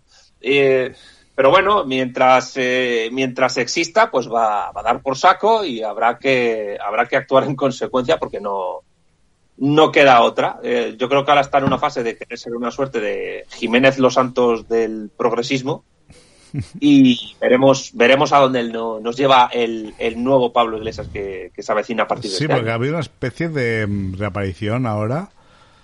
Bueno, reaparición, no sé si se llegó a ir. De que ahora está dando otra vez charlas, ¿no? Y tiene alguna historia por algún podcast también. Bueno, A ver, tie- tiene, un proyecto audiovisual que se llama Canal Red, que lo, que lo apoya Roures, que es el, el, el- el burgués trotskista este.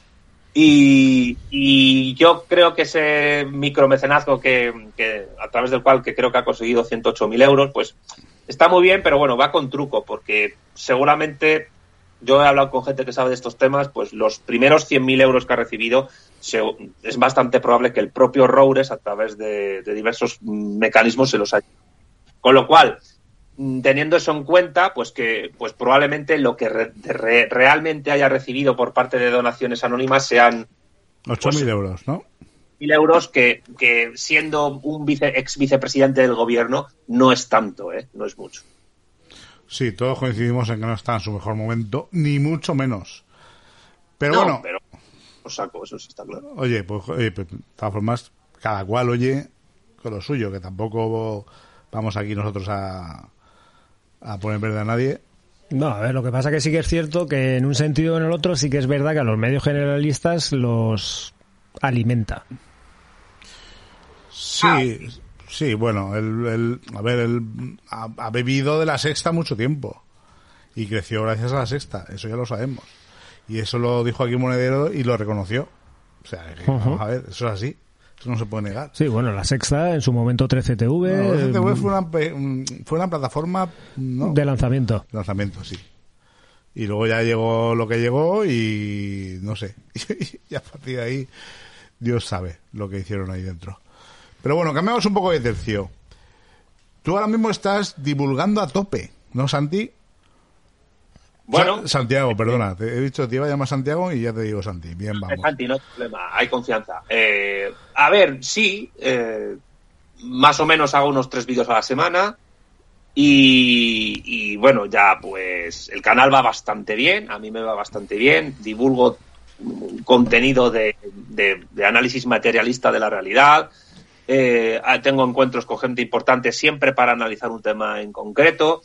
Eh, y, bueno, la respuesta de la gente es bastante buena y es una respuesta mm, internacional a nivel iberófono y transversal, es decir, que consigo que, que le pueda interesar estos temas a gente que viene de todo el espectro ideológico y me lo reconocen. Y, y también es bueno, yo creo que romper un poco esquemas a la gente eh, de en todo el espectro ideológico. Y- y no me puedo quejar, la verdad. Incluso eh, eso me ha permitido estar en México en un encuentro de youtubers hace unos meses, invitado por Diego Rucharín. Y sí, No, que algún vídeo he visto de, de tu estancia en México. Algún- Sí, sí, bueno. Imagino que aprovechaste la visita para hacer también gira de podcast y de historias, ¿no?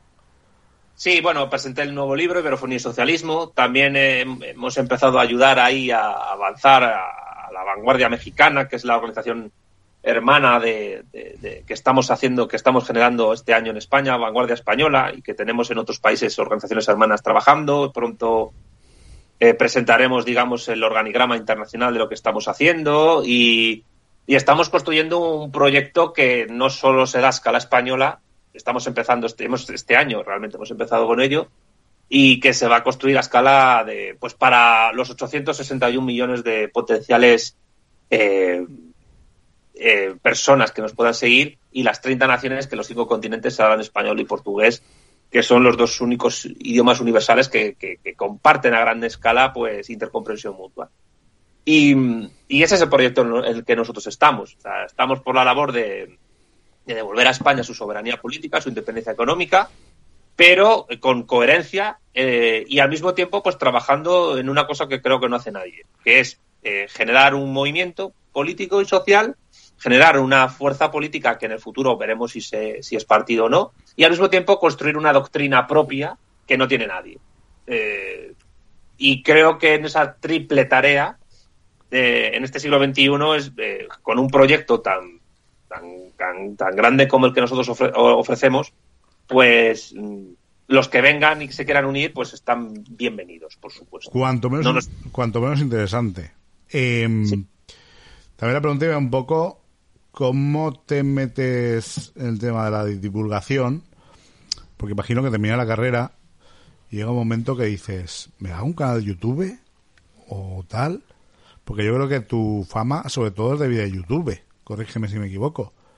Bueno, antes, antes era conocido en ciertos ambientes por los libros y un poco Twitter, pero si os soy sincero, eh, lo que determinó que me dedicara eh, a tiempo completo a esto fue mi pareja, Alicia. Ajá. ¿Por qué? Pues mira, eh, el año pasado yo me quise presentar a unas oposiciones, a profesor de secundaria de filosofía. Y, y no las aprobé, no las aprobé, aunque estudiar el, el temario me vino muy bien. Y la verdad es que estoy muy satisfecho de no habérmelas sacado. Estoy muy agradecido de haber suspendido la oposición. Porque gracias a haber suspendido esa oposición, ahora me puedo dedicar a esto y puedo dedicar mi tiempo a llegar a mucha más gente. Y de hecho, tengo amigos que son fantásticos docentes en bachillerato, pero comparándolo con esa situación, pues la verdad es que prefiero estar como estoy ahora, eh, viajando por toda España, viajando por el mundo, influyendo a mucha gente en muchos países, llevándoles, eh, hablándoles sobre cuestiones que tienen que ver con la historia, con la política, con la filosofía, con la economía, con las ciencias sociales en general, hablándoles del materialismo político, de Marx, de Gustavo Bueno, de, de- un montón de cuestiones que por otras vías no podrían conocer. Y, creo que estoy mejor así que estando en un aula con 30 o 40 adolescentes que están en una. En un yo he sido adolescente y vosotros también. Y a esas edades, pues estás en un proceso de ebullición hormonal y psicológica eh, muy intenso que es muy difícil de, de- de Sí. conllevar. Sí, que están Y- pensando que suene la campana para irse parranda. Más que, Claro, más que otra cosa. Aunque, aunque yo pienso que los tendría finos, ¿eh? Pero. bueno, pero pero la, la a ver a mí siempre me ha interesado la docencia siempre. Yo me he formado para ser profesor sobre todo de universidad. Y de hecho este año por fin este verano me he podido acreditar como profesor de universidad por la NECA en las tres figuras básicas ayudante doctor contratado y profesor de universidad privada. Después de bastantes años de esfuerzo después de haberme ido a Argentina con una beca postdoctoral pues lo he conseguido a través de publicaciones y experiencia profesional porque para poder trabajar en la universidad, pues eh, tienes que tienes que acreditarte para ello por la NECA y lo he conseguido en junio de este año. Lo que pasa es que ahora con el tema de YouTube, pues no tengo prisa para porque estoy pagando mis impuestos como youtuber, que en España los pagas como realizador de producciones cinematográficas, es decir, que yo según la agencia tributaria, pues estoy como Almodóvar o Amenábar. Soy un cineasta. Eh, y, y- y la verdad es que me va muy bien y no tengo prisa. Aparte que, pues, cuidado, pues eh, tengo mi relación con el mundo académico, porque escribo artículos, porque estoy redactando material docente para asignaturas en universidades y porque también, bueno, eh, estoy al tanto y estoy trabajando en cosas que tienen que ver con investigación universitaria. pero ser personal docente de ninguna universidad por ahora. Pero vamos, que no me puedo quejar de mi situación porque, porque voy a universidades a dar charlas, porque me, Claro, me dejan participar en seminarios. A eso iba yo un poco porque das mogollón de charlas por ahí. Además, charlas largas. Charlas largas de, tres horas ahí, ¿eh? El tiempo que me quieran aguantar. Joder. Eh, Hay vídeos por ahí de mm, intro- introducción al, al, al marxismo, creo que está haciendo ahora. ¿No? Introducción al capital. ¿Cómo es? Los, los de introducción al marxismo. Bar, de marxismo muy básico. Marxismo muy, muy- básico, pero joder, te tiras ahí a dos horas y ya dices, hago aquí doctorado en, en marxismo. Hombre, yo no es por presumir, pero mucha gente me escribe diciéndome que, que conmigo aprenden más en un vídeo que, que en años de carrera. No, no, y es así. Y de, de hecho, un vídeo que vi hace poco que recomiendo a todo el mundo, el de Lorca. El del Sí. asesinato de Lorca, porque está súper documentado y coincide bastante, bastante con, con Gibson. Con, con el historiador este. Bueno, realmente es una crítica a algunas posiciones de Gibson, porque da una perspectiva de, de, dó- de dónde están los restos y qué ha ocurrido con los restos. Sí, bueno, esa es la parte final, efectivamente. Muy bien traída, por cierto. Pero sí lo recomiendo a todo el mundo, como lo de la casa de Bernarda Alba y todo eso, los primos y todo, bueno, toda la historia esta. Eh, esta, esta te va a gustar. Eh, Es una pregunta así como un poco generalista en la que me da la sensación de que te vas a poder te- explayar. Esta te va a gustar. ¿Cómo consideras tú que sería posible un Estado marxista en España? Yo estoy haciendo el guion y, y yo mismo me estoy emocionando. Digo, ya, digo, hemos tocado, hemos tocado. Eh, lo más breve que puedas, ¿eh? sí, vas, a ver, eh, no, no va a ser largo, pero, pero va a ser bonito, va a ser bonito. Ay, ay.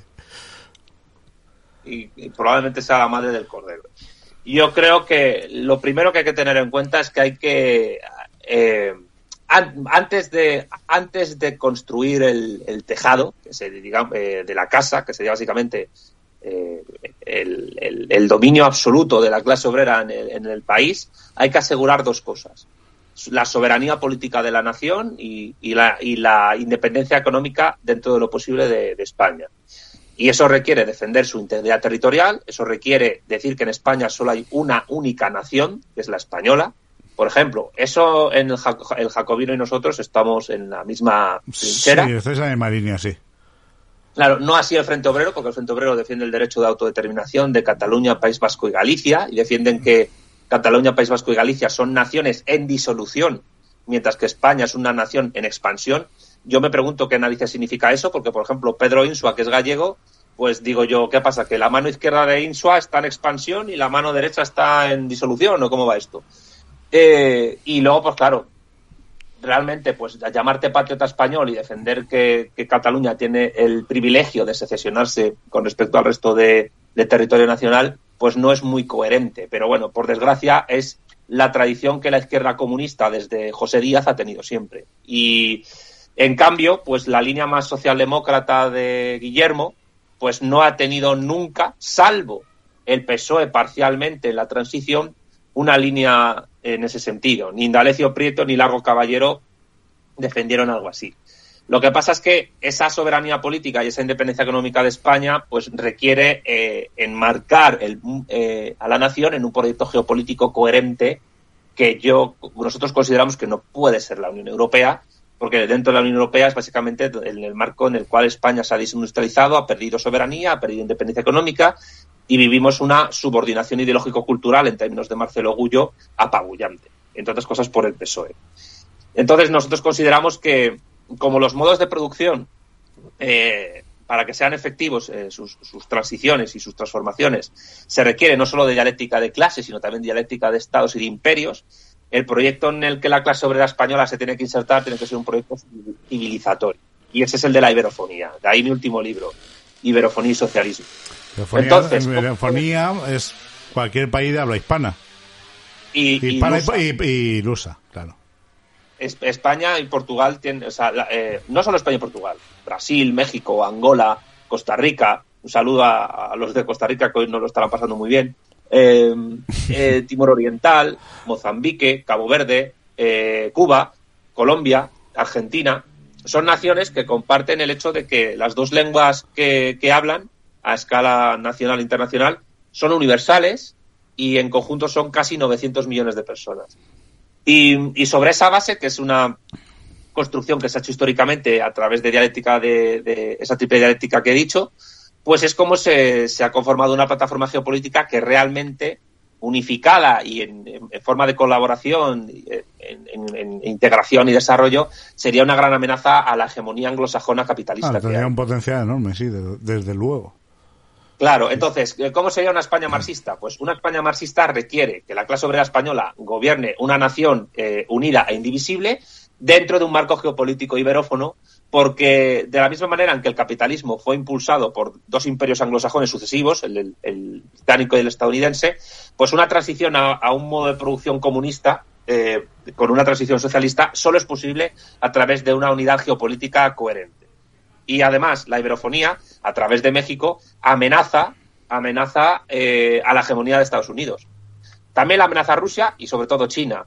Pero si nosotros nos apoyamos en esa doble presión ruso- ruso-china, eh, euroasiática, pues podemos hacer bastante daño eh, en tres ejes geopolíticos importantes. En África por el neocolonialismo, en Europa porque España tiene, y Portugal también tiene que hacerse del yugo germánico y de la subordinación ideológico-cultural a, a- Alemania y, que, ha, que ha actuado durante décadas como una aspiradora de recursos del resto de Europa, particularmente sobre los PIGs, y sobre Iberoamérica porque es el patio trasero, por doctrina Monroe, de, de Estados Unidos. Una sociedad, un imperio, Estados Unidos, que está en, en proceso de descomposición progresivo y que, y que si en algún momento se da un colapso interno de su sociedad, pues eh, es cuando, por ejemplo, una nación hermana como México puede convertirse en la avanzadilla de, de este proyecto. De ahí que nosotros en las vanguardias y en nuestro materialismo político, pues asumamos ideas.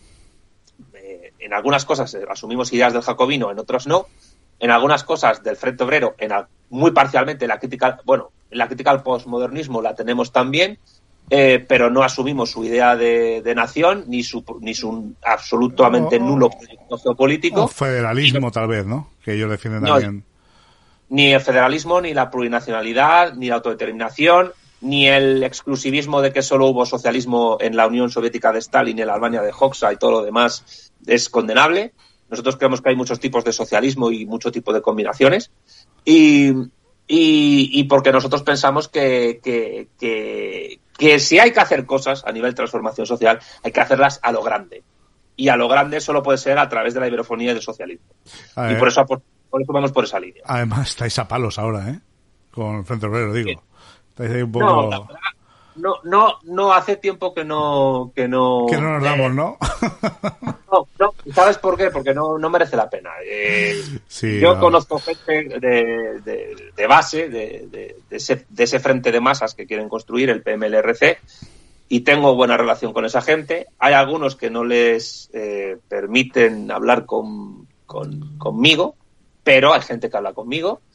Y bueno, están ahí pues porque hay que militar en algo, pero yo creo que hay una confusión. Una cosa es militar y otra cosa es estar afiliado a, a algo. Yo, por ejemplo, eh, nunca, después de haberme salido del Partido Comunista de España en 2017, nunca voy a estar afiliado a ninguna organización política que defienda el derecho de autodeterminación. O sea, me niego en rotundo. O que defienda eh, descolonizar Ceuta y Melilla, como defienden tanto el PMLRC, el Frente Obrero, como el Partido Comunista de los Trabajadores de España.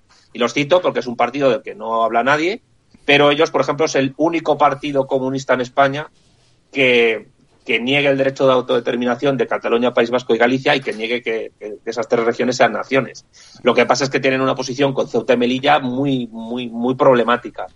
Entonces, ahí el problema eh, lo tiene la izquierda comunista en general desde hace 100 años, porque no, o sea, básicamente desde, desde el año 1932 están en una posición absolutamente errada con respecto a España. Y no hay partido que se diga comunista en España, me da igual si es un poco más basado y antiposmo o un poco más trotskista izquierdista, todos están en la misma línea. Incluso un partido que se compara mucho con, con, el PMLRC y con el Frente Obrero, que es la UCE, que son los que forman eh, el recortes cero, que, que son de izquierda asiática maoísta, hablo en los términos de bueno, ellos, que se les acusa de ser españolistas, pues también defienden la plurinacionalidad, el federalismo y la autodeterminación. Con lo cual, ¿qué te quiero decir con, eso? Pues mis conclusiones son dos. Primero, que el nivel de formación política en España es tan absolutamente bajo y tan absolutamente ramplón en la izquierda indefinida que partidos que defienden la autodeterminación de Cataluña, País Vasco y Galicia y por eso son absolutamente separatistas en versión light, como son el PMLRC o la UCE, pues son catalogados como de españolistas semifalangistas. O sea, fíjate si el nivel es ridículo y bajo, que a esos dos partidos los catalogan así. Y segundo, que la izquierda de inspiración marxista comunista en España tiene un problema enorme a la hora de entender lo que es la nación y lo que es España y su historia. De hecho, nosotros consideramos que el mero hecho de decir que Cataluña es una nación implica ya ser negro legendario porque niegas que España se haya construido como nación como tal. Cuando el propio Marx en sus escritos sobre España afirma que el- la cuna de la nación española está no solo en Covadonga, sino también en Sobrarbe. Y Sobrarbe es la cuna de la corona de Aragón y Cataluña estaba en la corona de Aragón. Parte fundamental de la corona de Aragón. Eh, que, por cierto, eh, mm, los almogávares, cuando llegaban al sur de Italia, de lo que es Italia, o a Grecia, eh, ojalá se hicieran series sobre ellos eh, y, no, y no hiciéramos tantas series sobre los vikingos.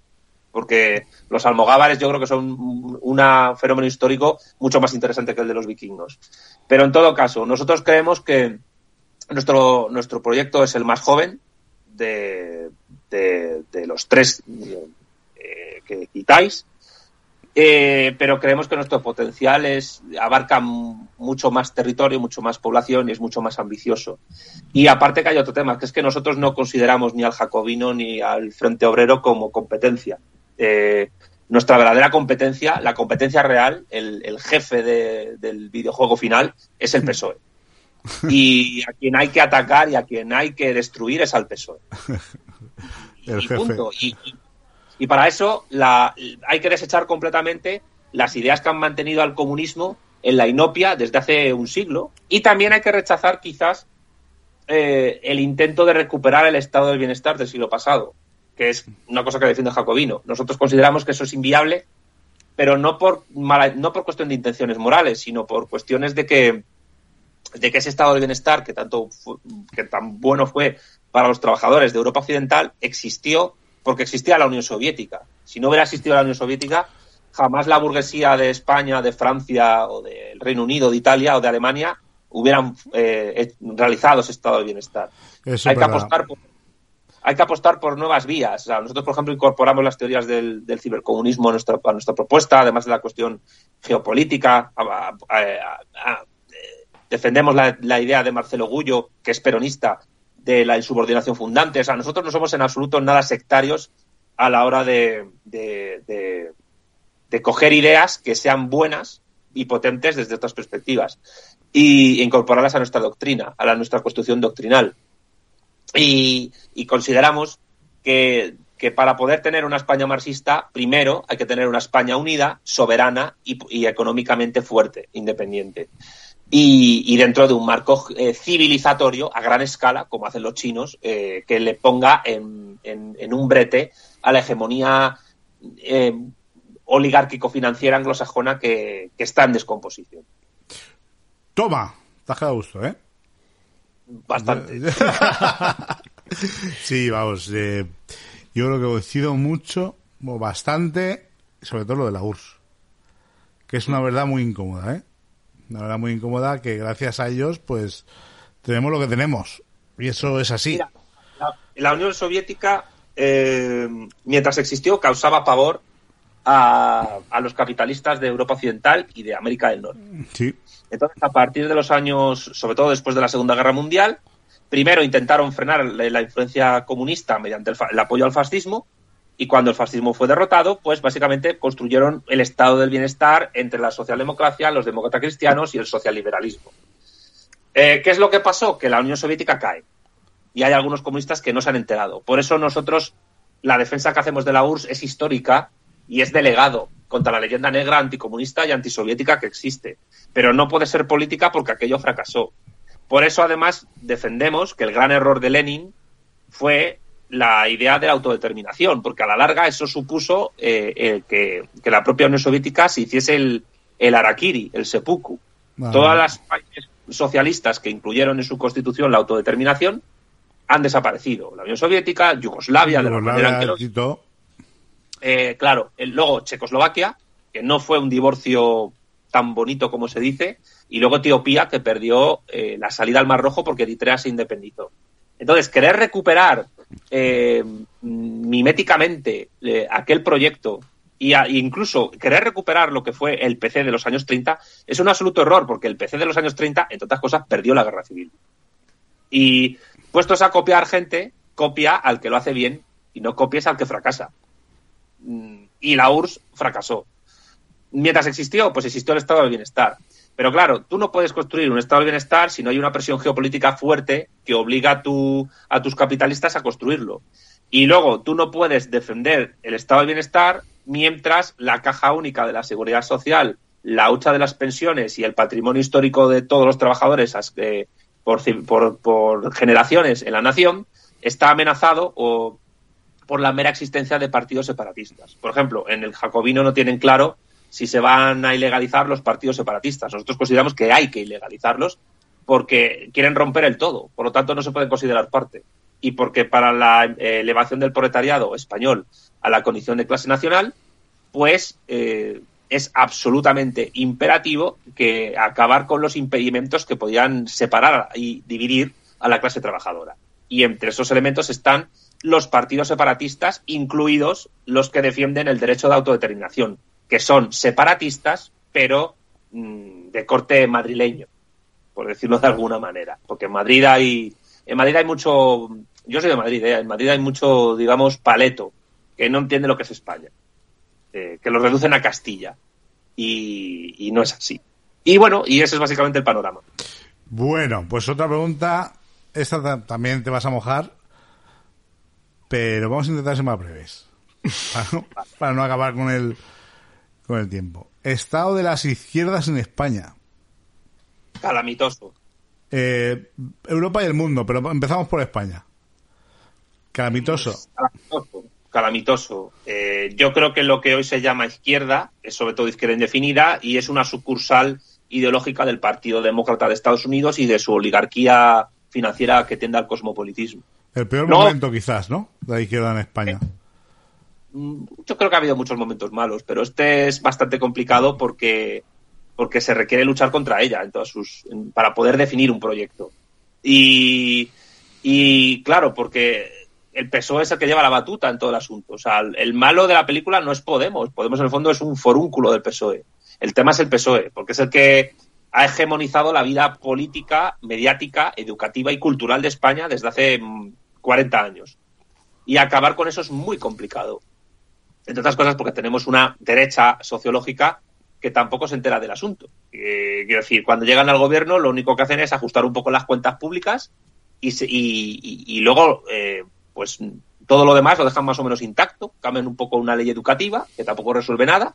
Llevamos desde los, desde los 70 con un montón de leyes educativas eh, que no han supuesto la, elevación del nivel cultural de los españoles en absoluto eh, a gran escala. Y, y entonces yo creo que si las, eh, la situación de la izquierda es calamitosa, o de las izquierdas es calamitosa, porque no hay izquierdas y tampoco hay derechas. Eh, de hecho, ese eje cada vez es menos útil.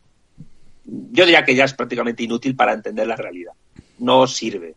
No sirve. Socialdemocracia, neoliberalismo, eh, casi lo mismo, ¿no? Bueno, desde, desde Solchaga, es así, ¿no? Desde Boyer, incluso. Incluso Ibarra lo decía, fíjate tú, Ibarra, somos primos hermanos del PP, o hermanos decía. O sea que al Bueno. final... El PP es el hermano tonto del PSOE. eh, sí, las políticas vienen a ser las mismas, porque fíjate Zapatero, la que lió. Zapatero, Zapatero, que bien, que bien, y a la primera de cambio nos la metió doblada.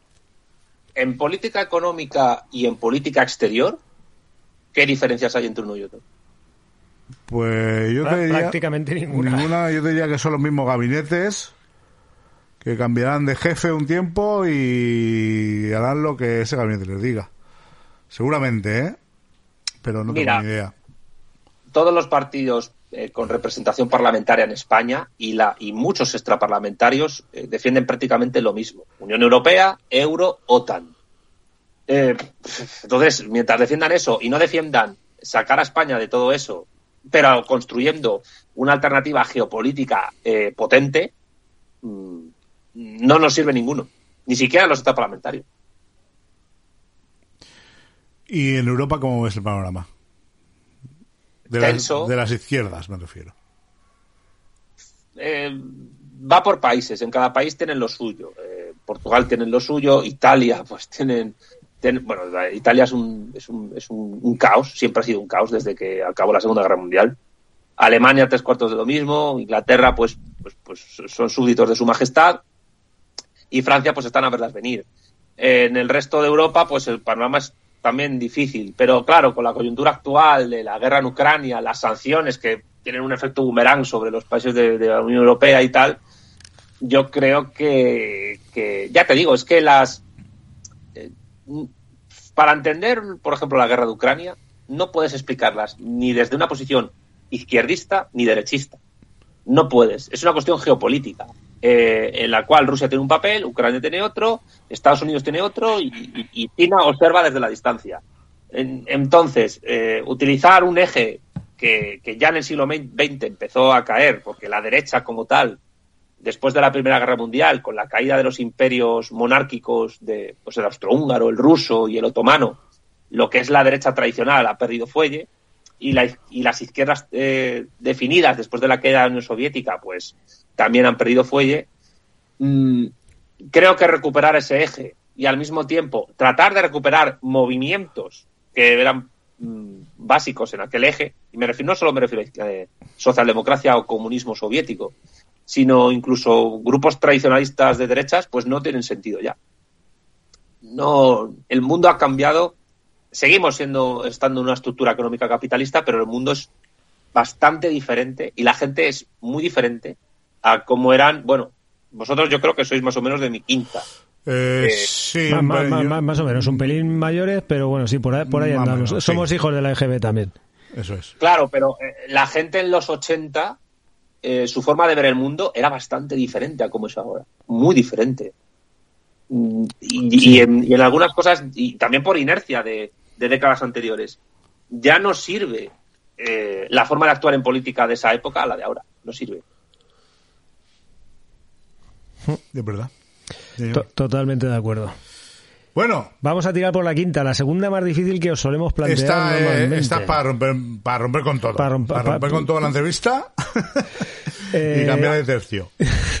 Al- ¿Alguna anécdota que nos puedas contar de todo este tiempo que llevas divulgando con el tema de los libros? Las charlas, tus viajes. ¿Alguna que le tengas especial eh, cariño? O, O no, o no. O- especial amargor, porque han, habido- aquí anécdotas que tela mainera. Ha, ha habido de todo, pero me suelo quedar con lo bueno, porque además lo malo suele ser pasajero, suele ser gente anónima, y si hay algún conocido que, conocido, famosete o youtuber que se ha metido conmigo, pues al final eh, lo mejor es obviarlo, pasarlo, eh, porque, porque, por ejemplo, mi contenido, mi contenido en el canal, yo tengo claro que no voy a entrar nunca en salseo, y, yo lo que pretendo es que haya vídeos que dentro de 10 años, si YouTube sigue existiendo, se sigan viendo esos vídeos. Es decir, que sea material no solo de, de- actualidad, sino de referencia. Y, que la gente pues investigue y vea esos vídeos dentro de años. Es lo que, lo que me interesa.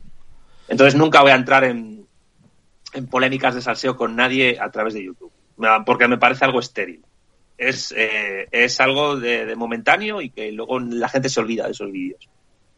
Pero lo bueno, mira, te puedo decir que el- mi visita a México, porque bueno, nuestra, porque fui con Alicia, es lo más bonito que me ha pasado por ahora, aparte de, pues, pues también la gente que me, que, que te paren por la calle, que te, que te digan que admiran tu trabajo, tanto por correo como por mensaje privado, como por, como por la calle, como en una presentación de un libro, como en cualquier cosa.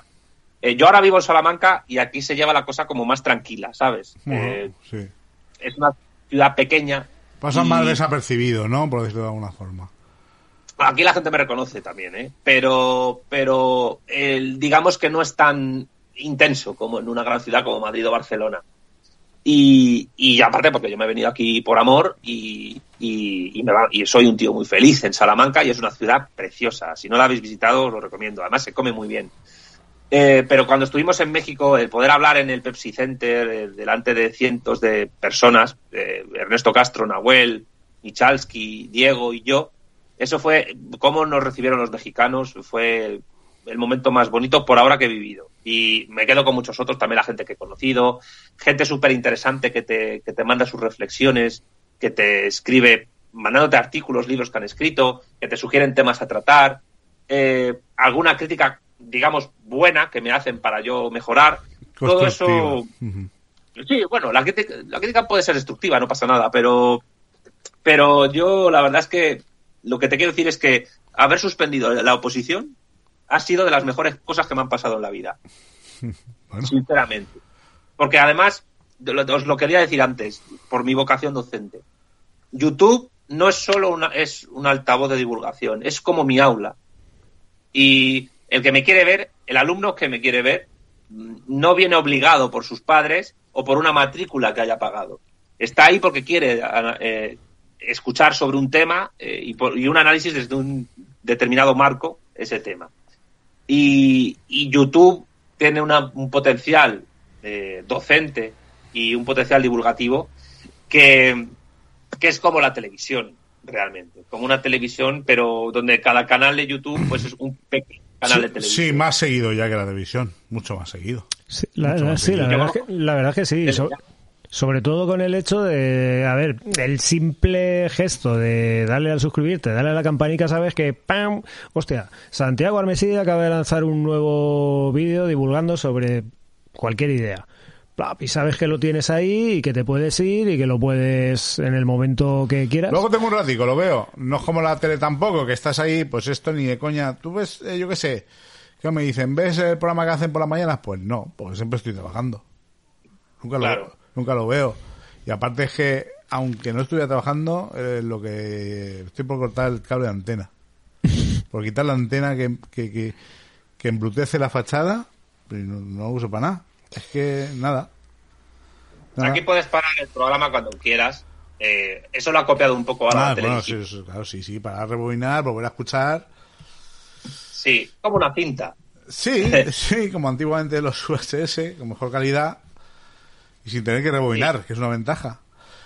Claro. Pe- Pero, va- Y- pero lo de anécdotas, baja un poco al, baja un poco al barro, va. Mójate un poquito y dinos, pues, pues yo qué sé, algo divertido, algo que, no sé, algo curioso.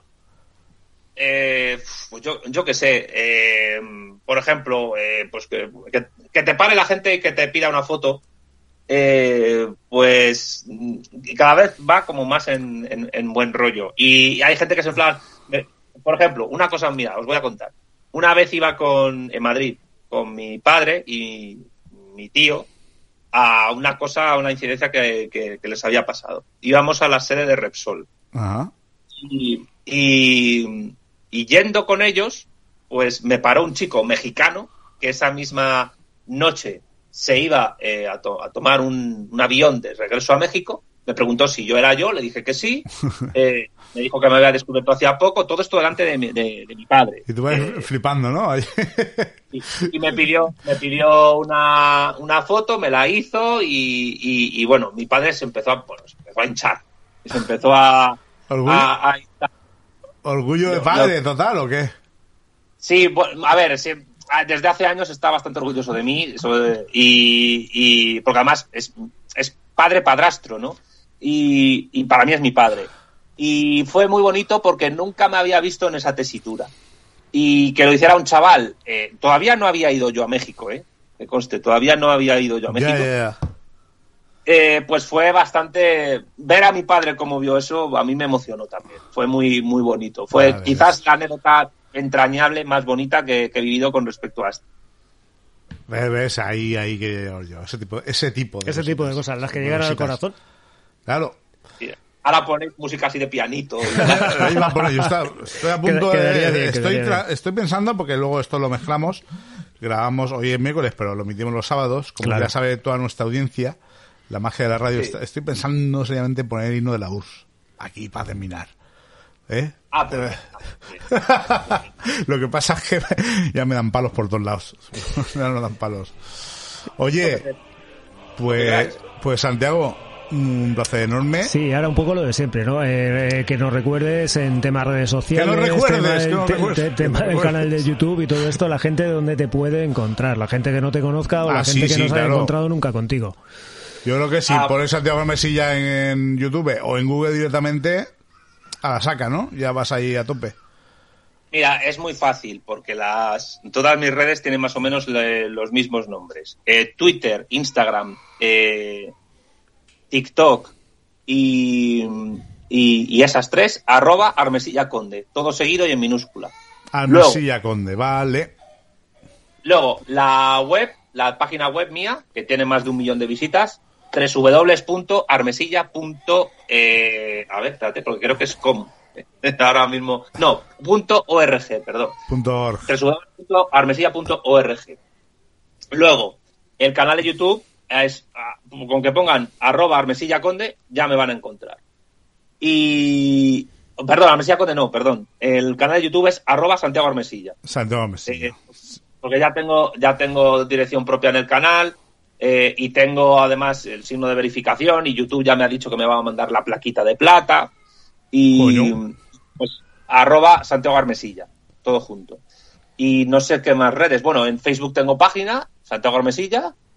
Y, y bueno, y luego pues mis libros, que son siete, pues en cualquier librería de España y algunas de Hispanoamérica se pueden encontrar. Siete libros. Ya tenéis para leer, ¿eh? Y además serán, además serán tochos, ¿eh? Seguro. El último es más cortito. El último, Iberofonía y Socialismo, eh, se lee en pocos días. bueno, bueno. Yo creo que es muy interesante. Os animo a que veáis los vídeos Sí. de... Os puede gustar o no, pero por lo menos documentado está. No como nosotros que nos acusan de no estar documentado. Efectivamente. Sí, señor. El otro día nos dieron un palo. ¡Pam! Son para que los de, deglutáis. Bueno, pues yo creo que hasta aquí ha sido un placer enorme. Grandísimo. Muy agradecidos de tenerte este, en este humilde espacio en continuo crecimiento, que nos gusta decir. Correcto.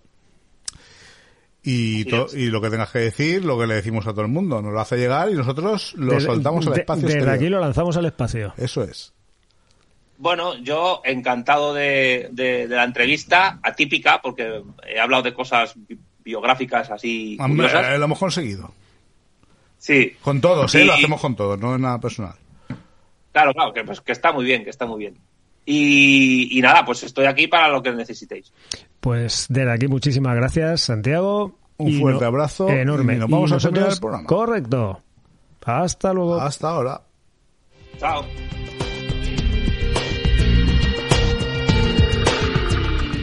Pues ahí estaba Santiago Almesilla. ya te digo.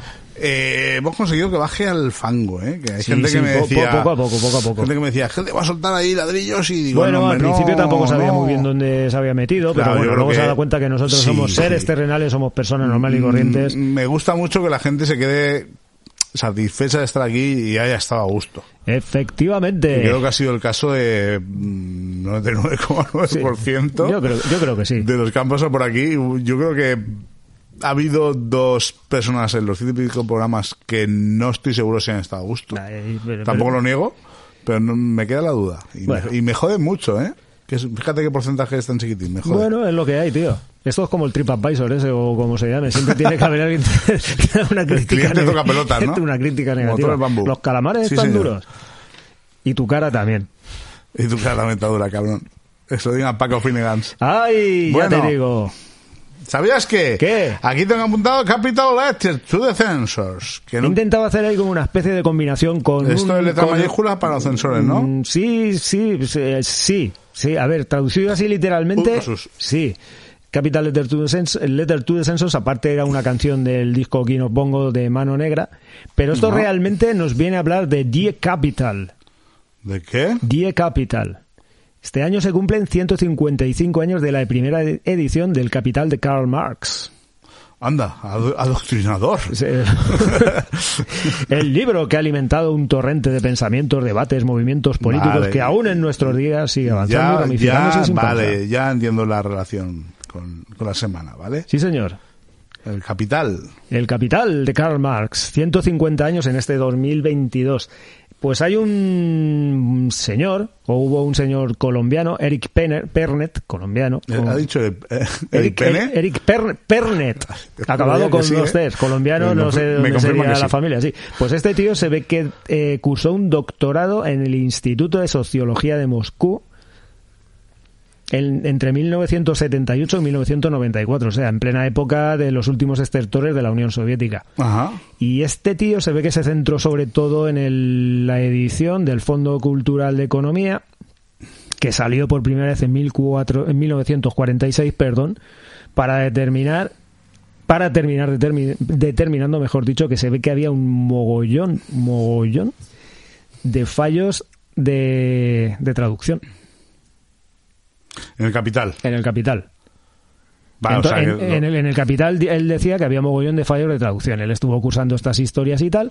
Entonces estuvo contando con más gente que le estuvo echando una que mano. se O- desvirtuó mucho. Mm, Pues eh, por, ahí va, por- ¿no? por- por ahí va el Xavi. Entonces contó también en su equipo con Erna von der Walde, aunque no lo parezca, también era colombiana, y estuvieron revisando varios, varias ediciones, traduciéndolas del, del alemán y todo este tipo de historias. Entonces él dice que cuando volvió de la Unión Soviética, ya una vez se jubiló, entonces se pudo centrar en este tipo de trabajos y aquí viene el. Xavi Aizqué. Xavi Aizqué encontraron nada más y nada menos que más de 500 errores de traducción. 500. 500 errores de traducción en la gran mayoría de traducciones que se hicieron al castellano del Die Capital de, de Karl Marx. Y sobre todo este, este señor, el Eric Pernet este, dice que la gran mayoría de errores que había eh, eran errores que al final podían terminar cambiando el, eso explica que en España la izquierda está así. A saber el- qué pues, pues, pues un poquito va por ahí el tema Ay, ay, también. ay. Errores, lo que sé. He cogido uno como, por ejemplo, que viene a decir algo así, como esto, en, en un párrafo del libro venía a decir esto. Si dejamos a un lado cierta excepción, el atesoramiento excesivo de dinero, cuando rebasa el nivel medio, es síntoma de que la circulación de mercancías se estanca o de que la metamorfosis de las mercancías se desarrollan ininterrumpidamente. Y según Eric Pernet, dice que este texto, traducido de manera correcta, debería decir, si dejamos que a un lado cierta excepción el atesoramiento excesivo de dinero, cuando rebasa el nivel medio es síntoma de que la circulación de mercancías se estanca o de que la mor- metamorfosis de las mercancías no se desarrollan ininterrumpidamente. Ya, Se- o sea que. o sea, cambia, cambia ahí un no, mete un no que cambia por completo el sentido del párrafo. Claro, todos esos listillos de. Me he leído Capital y. o sea, sabes lo que has leído. No, muchacho. por eso en este, en este sentido lo que leído. ser un poco eso, ¿no? Y sobre todo, yo que sé, pues me gustaría también destacar una especie de cita que hacen aquí, ¿no?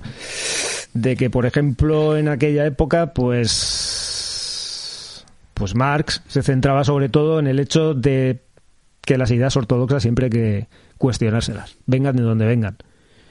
Incluso en algún momento viene a decir algo así como que en algunos gobiernos marxistas a Karl Marx se lo hubiesen pasado por la piedra, tanto como a Nietzsche, Sí. a Nietzsche en- durante la época del Tercer Reich, pues igual también se lo hubiesen pasado por la piedra.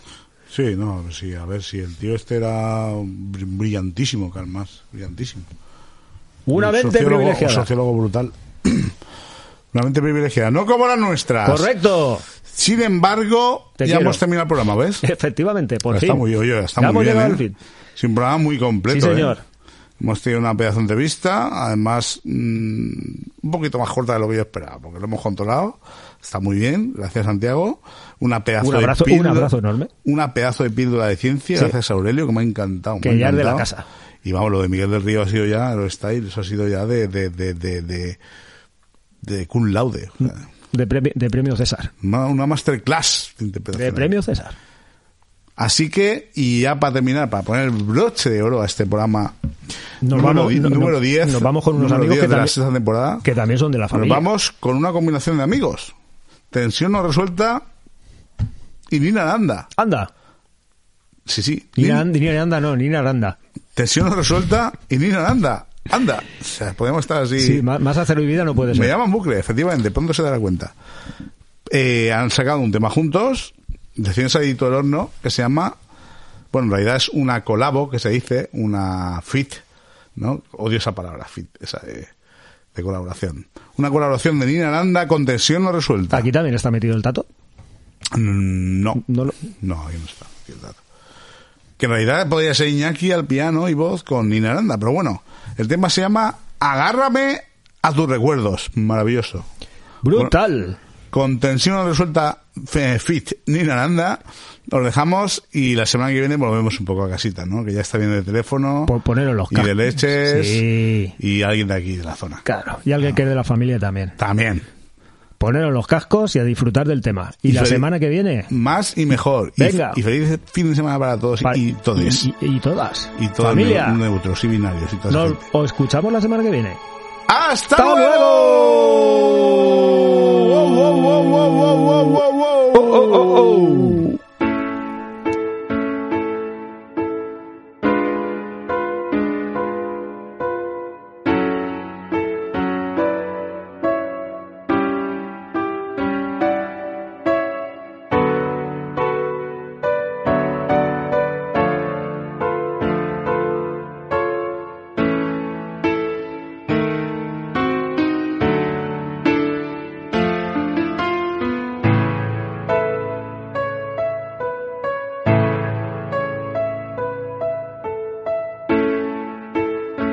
En mi cabecita guardo algunas piezas, muchas inconexas, buscan encajar.